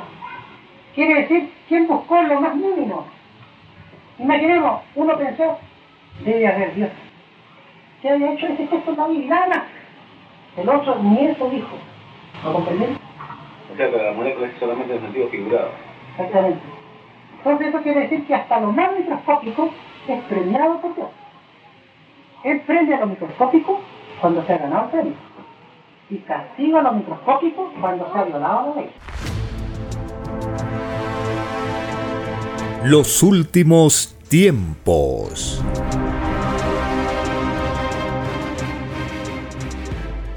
En las revelaciones de la escritura telepática dictadas por el Padre Eterno, en un plano celeste está escrito, el mundo de la prueba representa una microscópica parte del total de la vida que le queda a la Tierra.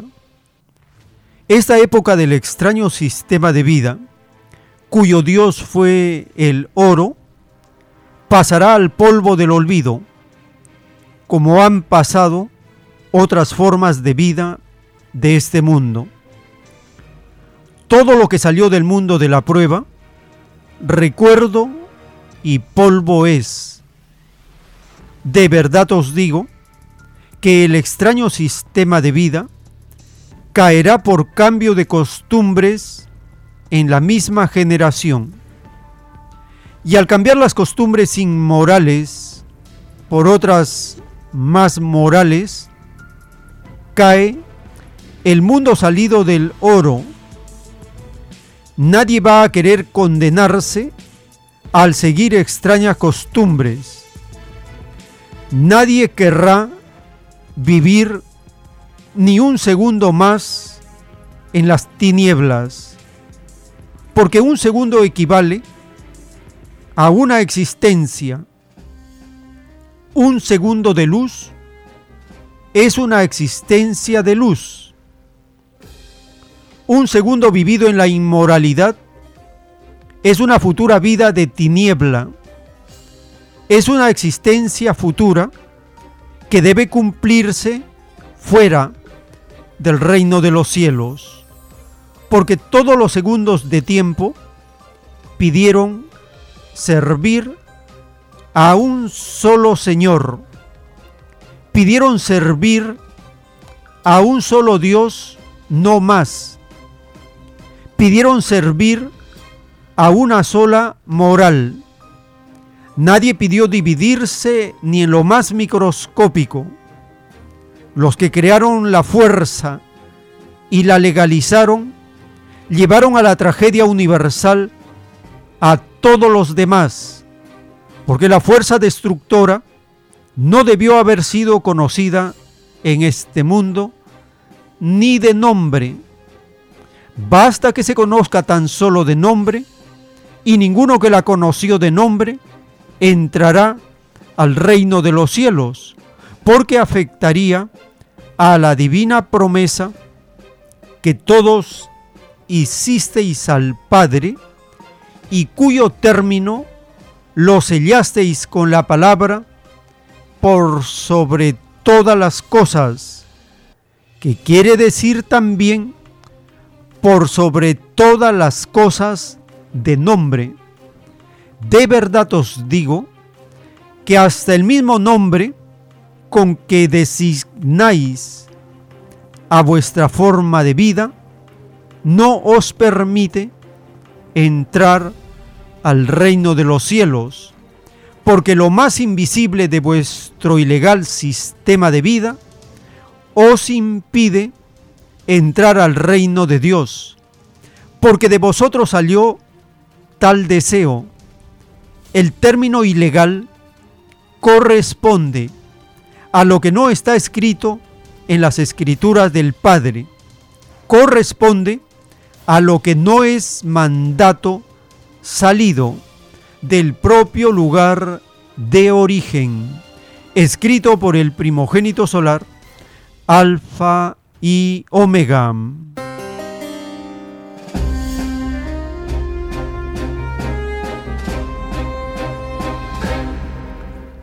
El Divino Padre Eterno nos anuncia que este extraño sistema de vida caerá por cambio de costumbres en esta misma generación. Al cambiar las costumbres inmorales por otras más morales, cae el mundo del oro. Y dice el Padre Eterno que tan solo de haberlo conocido de nombre, ese hecho impide el volver al reino de los cielos porque el término por sobre todas las cosas es de la filosofía más rigurosa y exigente que existe en el universo. Para estar prevenidos, para caminar con cautela, para saber dirigir nuestros pasos, el libro de los proverbios nos orienta con las lecciones morales, las comparaciones, los proverbios, los dichos, las sentencias, las alegorías, y así conducirnos en la vida por el camino de la moral. Escuchemos el capítulo 27 del libro de los Proverbios.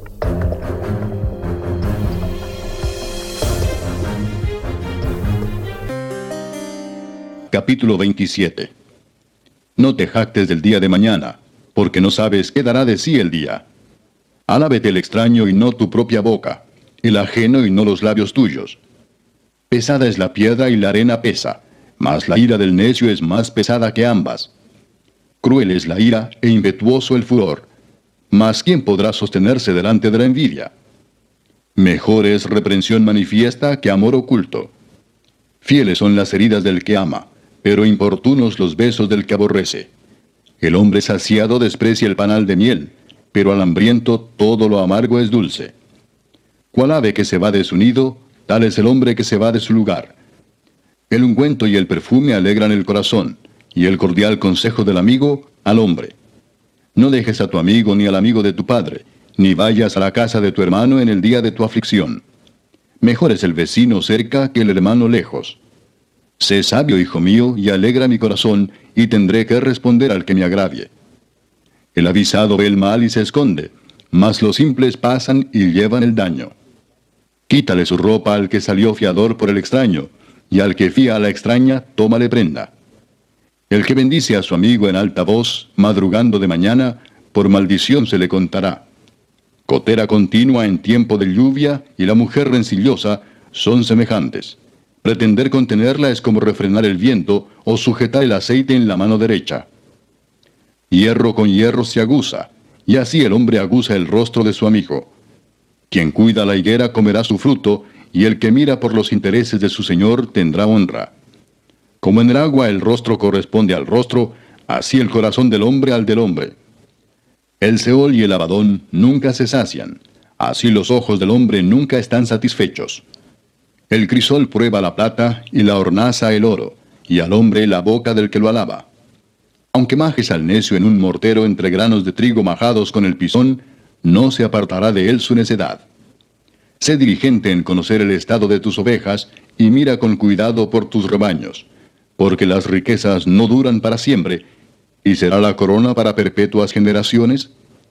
Saldrá la grama, aparecerá la hierba, y se segarán las hierbas de los montes. Los corderos son para tus vestidos, y los cabritos para el precio del campo, y abundancia de leche de las cabras para tu mantenimiento, para mantenimiento de tu casa y para sustento de tus criadas. Los últimos tiempos.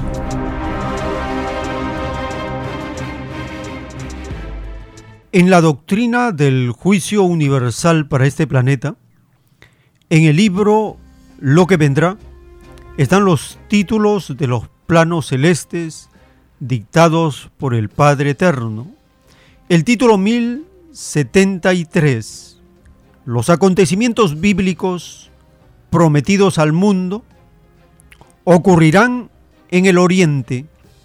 Este hemisferio posee una más elevada moral.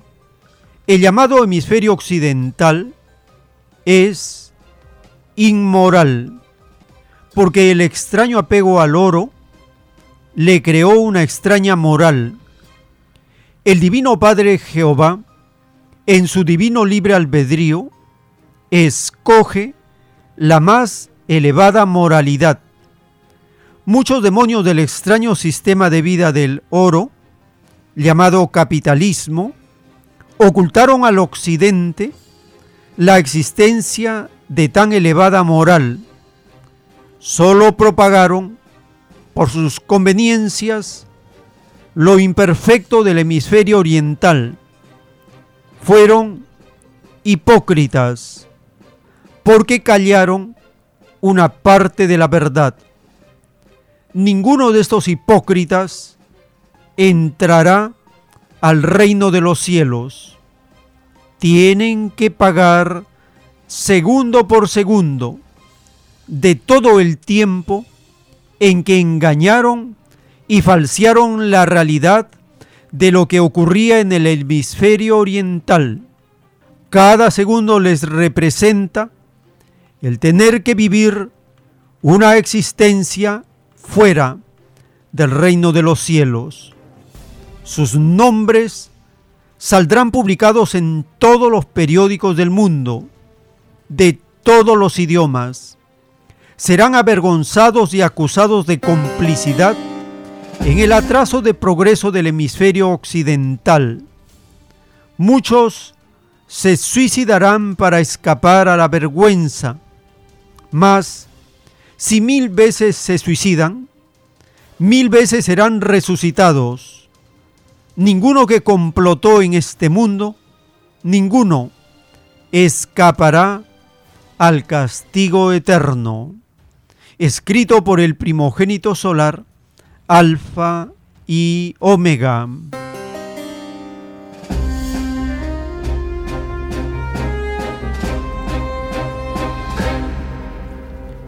La revelación del Divino Padre en el juicio para el Oriente y el Occidente nos anuncia que el Occidente, influenciado por el materialismo de este sistema capitalista, está condenado por inmoral y que el Oriente, al tener una más elevada moralidad, está justificado, tiene los grados de salvación que corresponden a su esfuerzo y trabajo.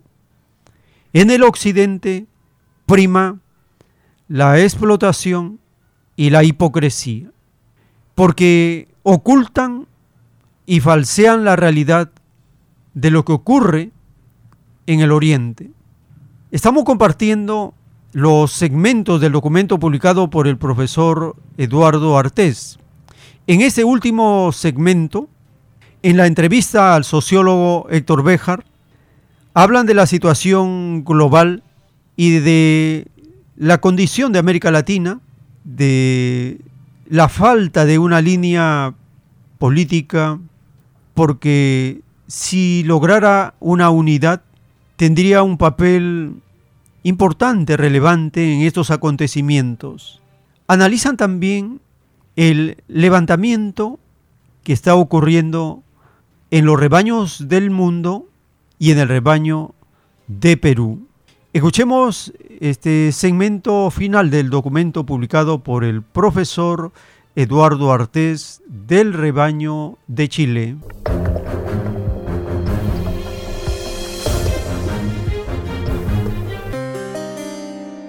Y ya que estamos conversando eh, eh, eh, algún aspecto de la política internacional, ¿cómo tú ves la actual situación mundial, donde parece inminente una guerra mundial? Porque uno tiene que ponerse en ese escenario. ¿Y cómo debe ser entonces, o qué posibilidades daría, qué posibilidades tendríamos los países como Perú, como Chile, como América Latina y quizás Asia, África, no sé, en este momento, digamos que de decadencia del imperialismo norteamericano, porque ahí el golpeado va a ser el imperialismo norteamericano si es que hubiera una guerra mundial. Yo creo que América Latina tiene en este momento una gran oportunidad, el horizonte se le abre. ¿Por qué? Porque es claro que el imperialismo norteamericano está en un lento descenso, en una lenta decadencia. Hay una emergencia de una serie de países, está la, Federación Rusa, está la República Popular China, está Turquía, está la India, son grandes países, está Sudáfrica, los BRICS, etcétera, etcétera. Los cambios que estamos viendo en el Medio Oriente, los cambios de política de las monarquías este, sauditas y similares. Hay todo, en la decadencia de Europa, el, el término de Europa como proyecto social. Todo eso está motivando un cambio que me parece fundamental en, en, las relaciones sociales globales. África mismo está jugando un nuevo rol. Y si América Latina fuese capaz de presentar una sola posición mínima, una sola plataforma, eh, podría jugar un rol importantísimo en este momento, siendo además un territorio en donde hay enormes riquezas naturales que el mundo hoy día necesita.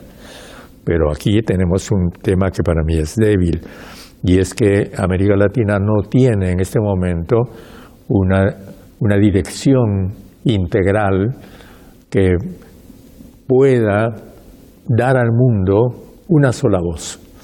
Porque sabemos los problemas políticos que hay, eh, por un lado tenemos gobiernos de derecha, por otro lado progresismos más o menos tímidos, por otro lado países bloqueados, prácticamente martirizados por Estados Unidos. Y el último eh, factor que a mí me parece importante mencionar es que los Estados Unidos quieren retornar a, los, a lo que llaman escandalosamente, a mí me parece inaceptable esa, esa, esa forma de decir, su patio trasero. Entonces, eso hace que la situación actual sea peligrosa, a pesar de ser eh, esperanzadora. Las dos cosas se dan al mismo tiempo, según mi punto de vista. De acuerdo a eso, por ejemplo, esta agudización de las contradicciones eh, podría estar llevando o podría generar, yo por lo menos lo espero que así sea, ¿no? Eh, una posibilidad de abandonar, por decir, las, medias tintas, esas cosas que son y no son. Y la propia levantamiento en Perú podría entregarnos algunas luces, porque el levantamiento en Perú que ha sucedido esto, eh, eh, desde el diciembre, ¿no es cierto?, del 7 de diciembre en adelante, es un levantamiento que tiene un componente popular muy fuerte y no son las banderas eh, normalmente del posmodernismo. Para nada. Y además yo creo que el levantamiento, y dices bien con, con eso del levantamiento, porque precisamente hace 15 días las 2.500 eh, dirigentes de comunidades del sur del Perú han dicho, esto no es una movilización, esto es un levantamiento. Con eso lo que están diciendo es, nosotros estamos por un nuevo país. Ahora, si eso te lo dicen desde lo más profundo de, la historia peruana, porque son comunidades de una larga tradición histórica, a mi juicio eso te está revelando que en América Latina hay varios movimientos que se dan dando simultáneamente en la base.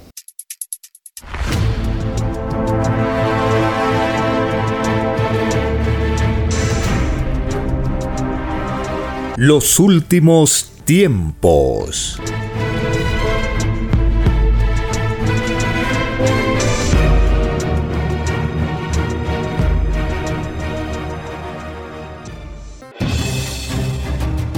El tiempo ha llegado.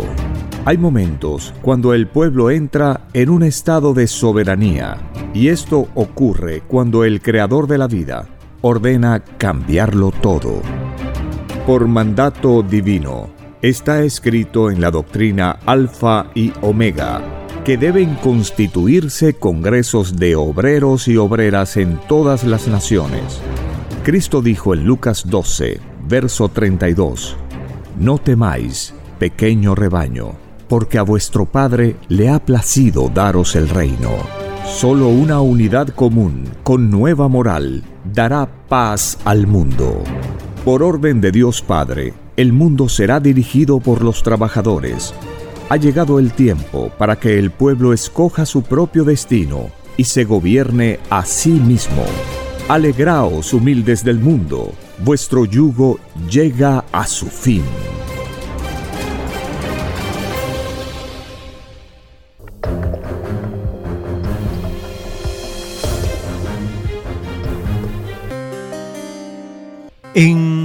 El juicio intelectual de Dios para este mundo, en el libro Lo que vendrá están los títulos de los rollos telepáticos dictados por el Padre Eterno.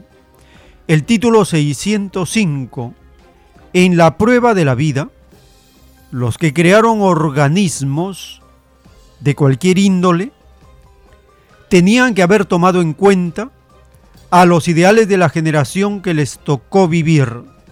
Los que no tomaron en cuenta cómo pensaba la generación tendrán un divino juicio por no reconocer los derechos de los demás.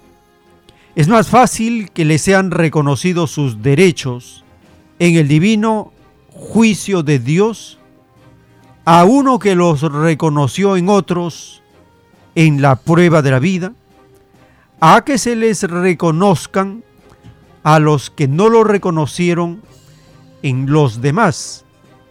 Y el título 1340. En el extraño sistema de vida, salido de las extrañas leyes del oro, hubo muchos que pertenecieron a extraños organismos que en sus extrañas leyes incluían el atropello a lo íntimo del libre albedrío de los demás. Este atropello se paga segundo por segundo, instante por instante, molécula por molécula. Los que así procedieron en la prueba de la vida se verán ellos mismos en la televisión solar conocida como el libro de la vida en el reino de los cielos. Títulos escritos por el primogénito solar, Alfa y Omega.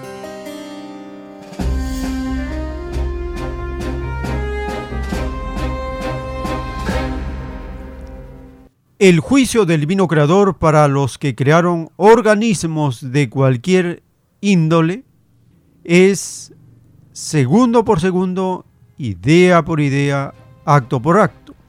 En el caso de la siniestra organización llamada la OEA, esta extraña organización al servicio de Estados Unidos, durante su existencia, es acusada de ser cómplice o conspiradora de golpes contra los rebaños y sigue con esa función. Es la expresión de la hipocresía, la calumnia, la falsedad contra gobiernos que son no amigables al imperio norteamericano. Es por esta razón que el mandatario del rebaño de México, Andrés Manuel López Obrador pide que desaparezca la OEA porque no sirve para nada por estar entrometiéndose en los asuntos internos de los rebaños. Ha pedido que ya no continúen las mañaneras, las conferencias públicas que da el presidente del rebaño de México y el mandatario a los periodistas asistentes a las mañaneras les preguntó si estaban de acuerdo con esta intromisión del extraño secretario de la extraña OEA y todos los periodistas dijeron que de ninguna manera. Escuchemos esta protesta pública del mandatario del rebaño de México contra la OEA.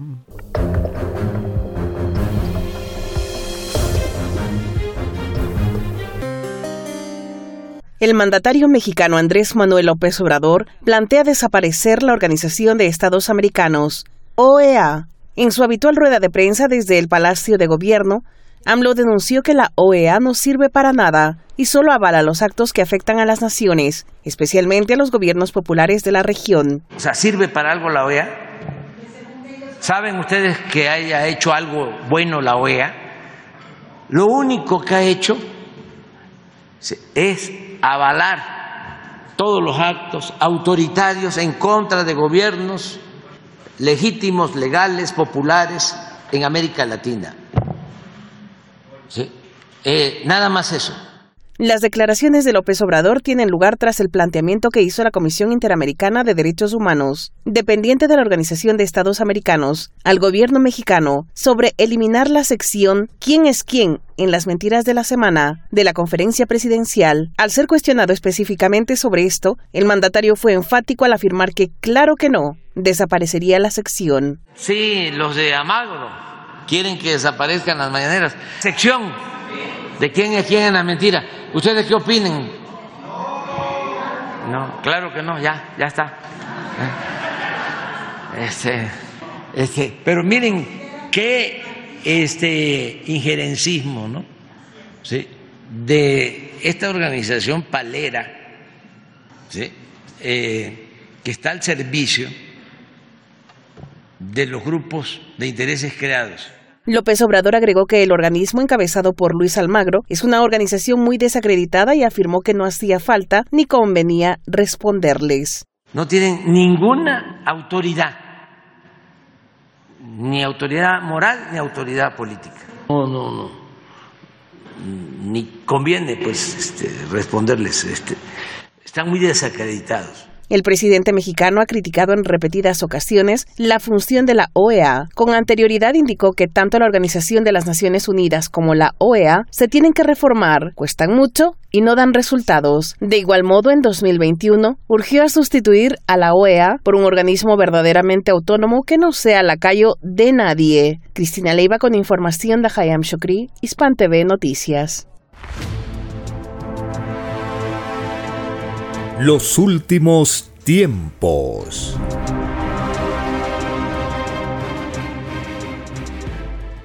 En la doctrina del juicio final, dictada por el Padre Eterno, en los títulos de los rollos telepáticos publicados en el libro Lo que vendrá, leemos el título 2400 98.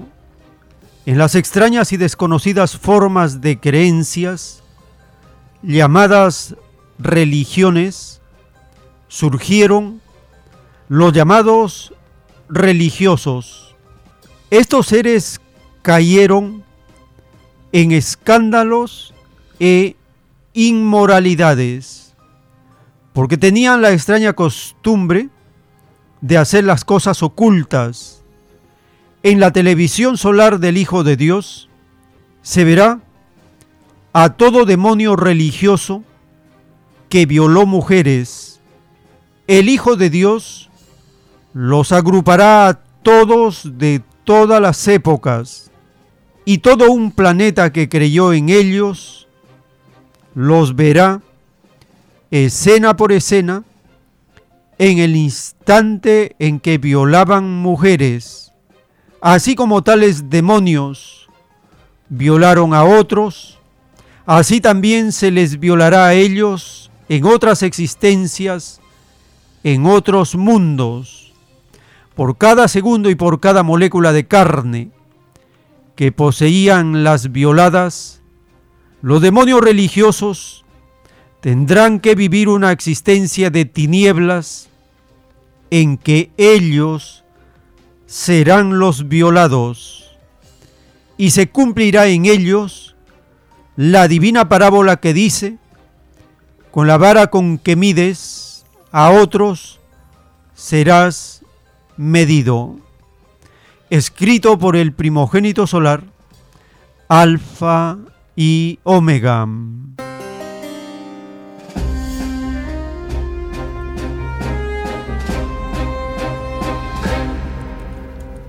Estamos conociendo la justicia, la sentencia del Divino Padre para todos aquellos integrantes de las religiones. Y la advertencia está en el Evangelio, en el capítulo 17 del libro del Apocalipsis. Condenación de la gran ramera. Vino entonces uno de los siete ángeles que tenían las siete copas y habló conmigo diciéndome, ven acá y te mostraré la sentencia contra la gran ramera, la que está sentada sobre muchas aguas, con la cual han fornicado los reyes de la tierra, y los moradores de la tierra se han embriagado con el vino de su fornicación, y me llevó en el espíritu al desierto, y vi a una mujer sentada sobre una bestia escarlata, llena de nombre de blasfemia, que tenía siete cabezas y diez cuernos. Y la mujer estaba vestida de púrpura y escarlata, y adornada de oro, de piedras preciosas y de perlas, y tenía en la mano un cáliz de oro lleno de las abominaciones y de la inmundicia de su fornicación, y en su frente un nombre escrito, un misterio, Babilonia la Grande, la madre de las rameras y de las abominaciones de la tierra. Vi a la mujer ebria de la sangre de los santos y de la sangre de los mártires de Jesús, y cuando la vi, quedé asombrado con gran asombro.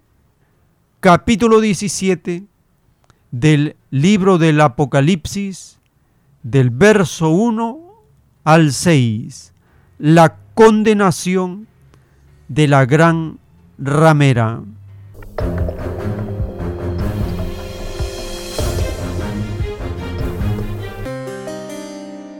Esta visión descrita en alegoría se refiere a la secta vaticana y a todas las demás sectas que han salido de ella.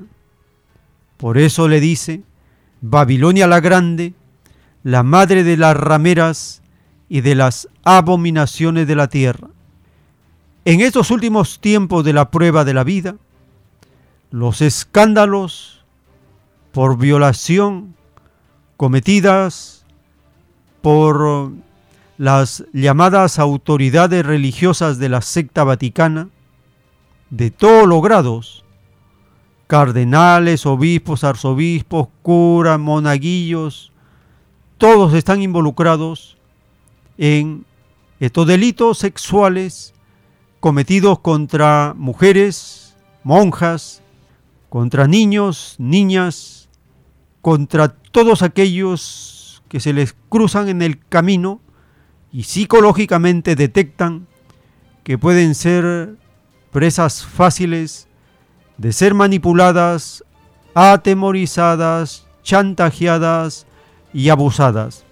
Los delitos de la secta vaticana están a la orden del día y recientemente también en los documentales de la televisión alemana publicaron un amplio reportaje de todos estos delitos sexuales cometidos en Alemania, Francia, Italia, España, muchos países de Europa, durante décadas. Y ahora empiezan a salir los testimonios de las víctimas, a pesar que han sido amenazados de muerte, o silenciados o asesinados, pero ya están hablando. Lo ocurrido en el rebaño de Bolivia es denunciado y protestado por el mismo mandatario. Esto es un asunto muy grave por los jesuitas de la secta vaticana en el rebaño de Bolivia. Escuchemos al mismo mandatario protestar y rechazar, condenar estos delitos que no son errores, son delitos cometidos por estos representantes integrantes de la secta vaticana.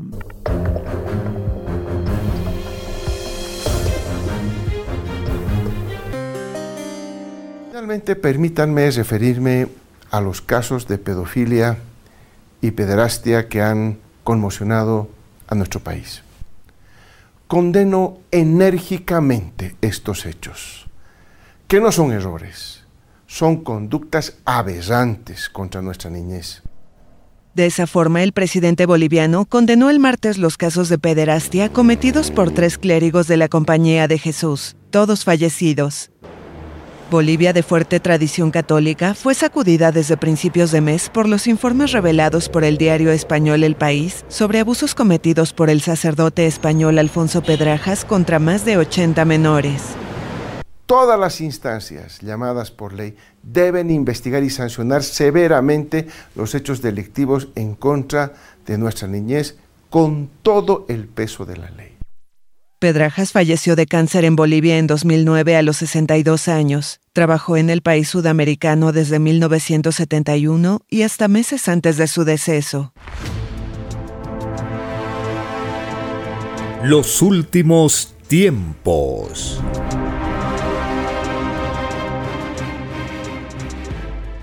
En la doctrina del juicio final, en el libro Lo que vendrá, están los títulos de los rollos telepáticos de la ciencia celeste, dictados por el Padre Eterno. El título 3151. En la prueba de la vida surgió la falta de honradez en los seres una de las infinitas faltas de honradez fue la de callar el empobrecimiento y la caída progresiva de la bestia. Los que en sus ideales defendían al llamado capitalismo y callaron cuando éste se empobrecía, los tales lo pagan por segundos. Según el número de segundos, que contenía el tiempo de tan extraño silencio, así será también el número de existencias de luz que a tales egoístas se les quitará. El extraño silencio de ellos será considerado por el Hijo de Dios como una traición, porque el llamado capitalismo no está escrito en el divino Evangelio de Dios, escrito por el primogénito solar, Alfa y Omega.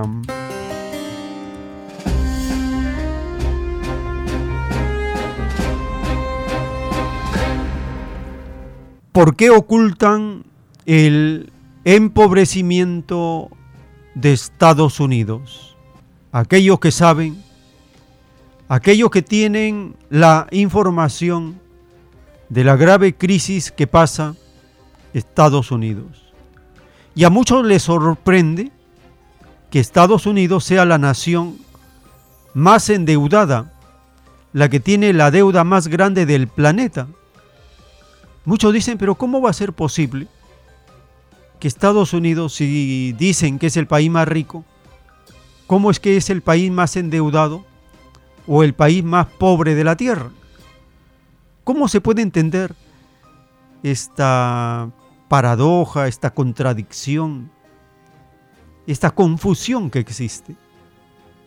Muy sencillo, porque Estados Unidos, después de la Segunda Guerra Mundial, es la única nación que puede imprimir la cantidad de dólares que se le ocurra sin tener que respaldarlo en oro físico.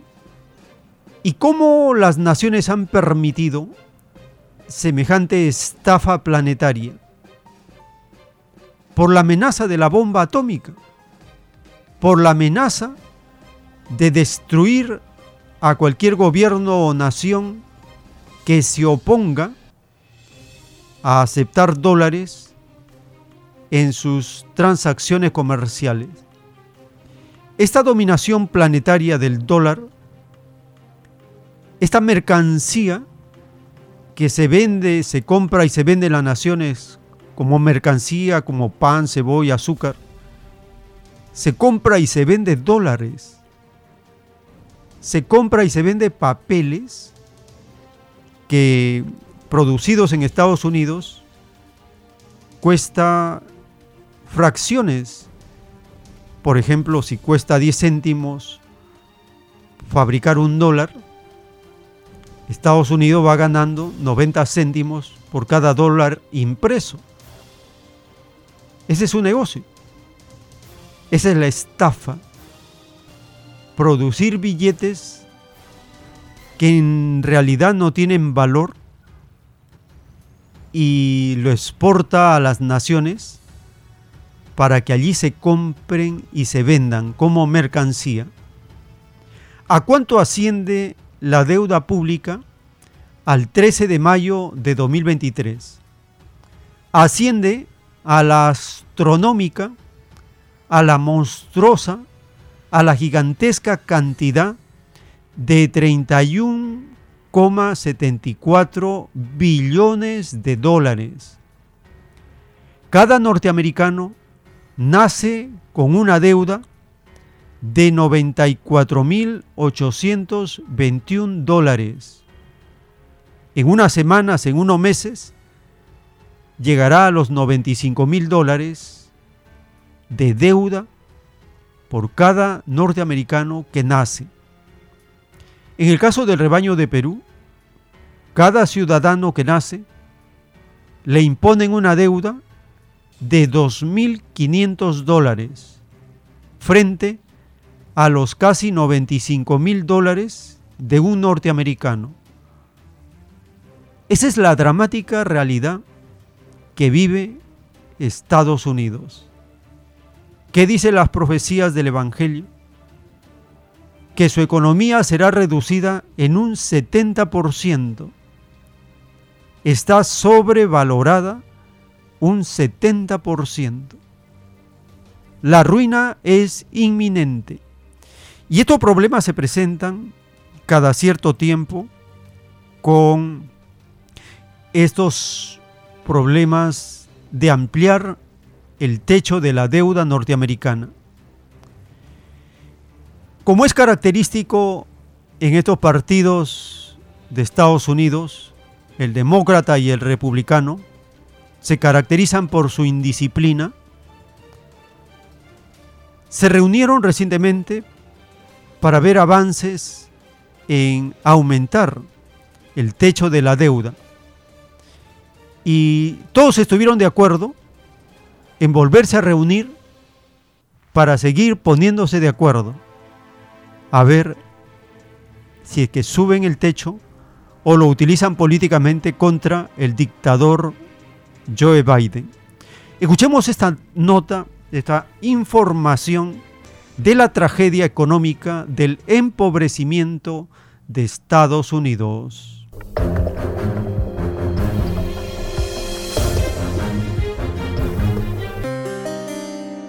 Estados Unidos se mantiene sin acuerdo sobre un aumento al límite de su deuda.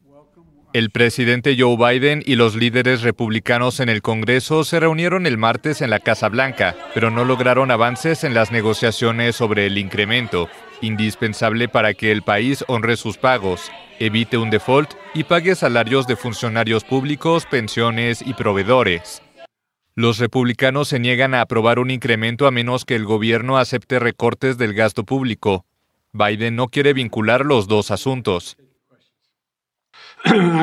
Dejé claro durante nuestra reunión que el default no es una opción. Lo repetí una y otra vez. Estados Unidos no es una nación perezosa. Pagamos nuestras deudas y evitar el default es un deber básico del Congreso estadounidense. Elevar el tope de emisión de deuda es algo habitual en Estados Unidos pero en esta ocasión se ha convertido en un punto de enfrentamiento entre la Casa Blanca y la oposición en el Congreso, que exige recortar gastos y achicar el déficit fiscal como parte de un plan que los demócratas han apodado la ley default. Nada ha cambiado desde entonces, lo único que cambió es que la Cámara ha aumentado el techo de deuda y pasó la ley. Es por eso que tuvimos una reunión hoy. Todos reiteraron sus posiciones, no vi ningún movimiento. El presidente dijo que el equipo debería juntarse de nuevo, pero yo fui muy claro con el presidente, solo nos quedan dos semanas. Biden y los republicanos acordaron volver a reunirse el viernes. Un fracaso en alcanzar una solución puede no solo desatar una tormenta en Wall Street, sino también afectar las aspiraciones del presidente a la reelección en 2024. Los últimos tiempos.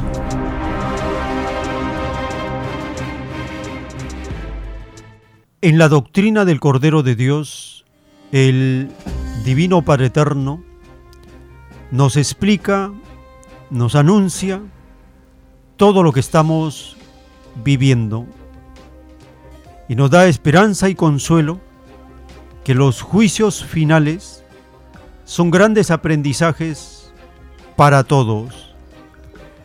Son lecciones aceleradas porque en poco tiempo se aprenden verdades y leyes que demandarían muchas reencarnaciones, pero en los juicios finales se aceleran las cosas y de asombro en asombro todos vamos aprendiendo cuáles son las leyes de la creación y cómo se piden, cómo se prometen las cosas para ser experimentadas por un tiempo en los planetas de prueba. No todos los planetas del universo son de prueba. El caso de la Tierra, temporalmente, es un planeta de prueba, porque ya ha sido, antes de Adán y Eva, 18 veces paraíso. El paraíso de Adán y Eva es el número 19 y el que viene es el paraíso número 20. El juicio final termina con la prueba de la vida y da inicio al paraíso, al cielo número 20, la tierra que manará leche y miel. Otro tiempo, otra época, otras costumbres, otra doctrina. Muy bien. Así estamos llegando a la parte final de esta jornada informativa.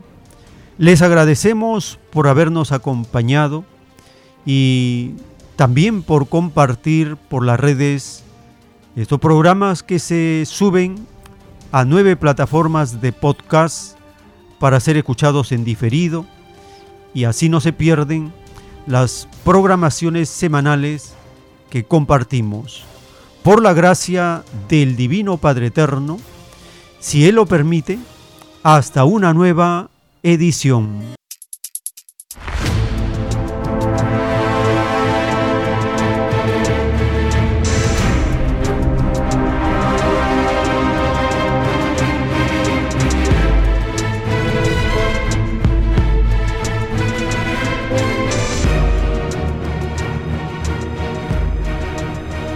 Porque la vida en desarrollo no se detiene en ningún instante.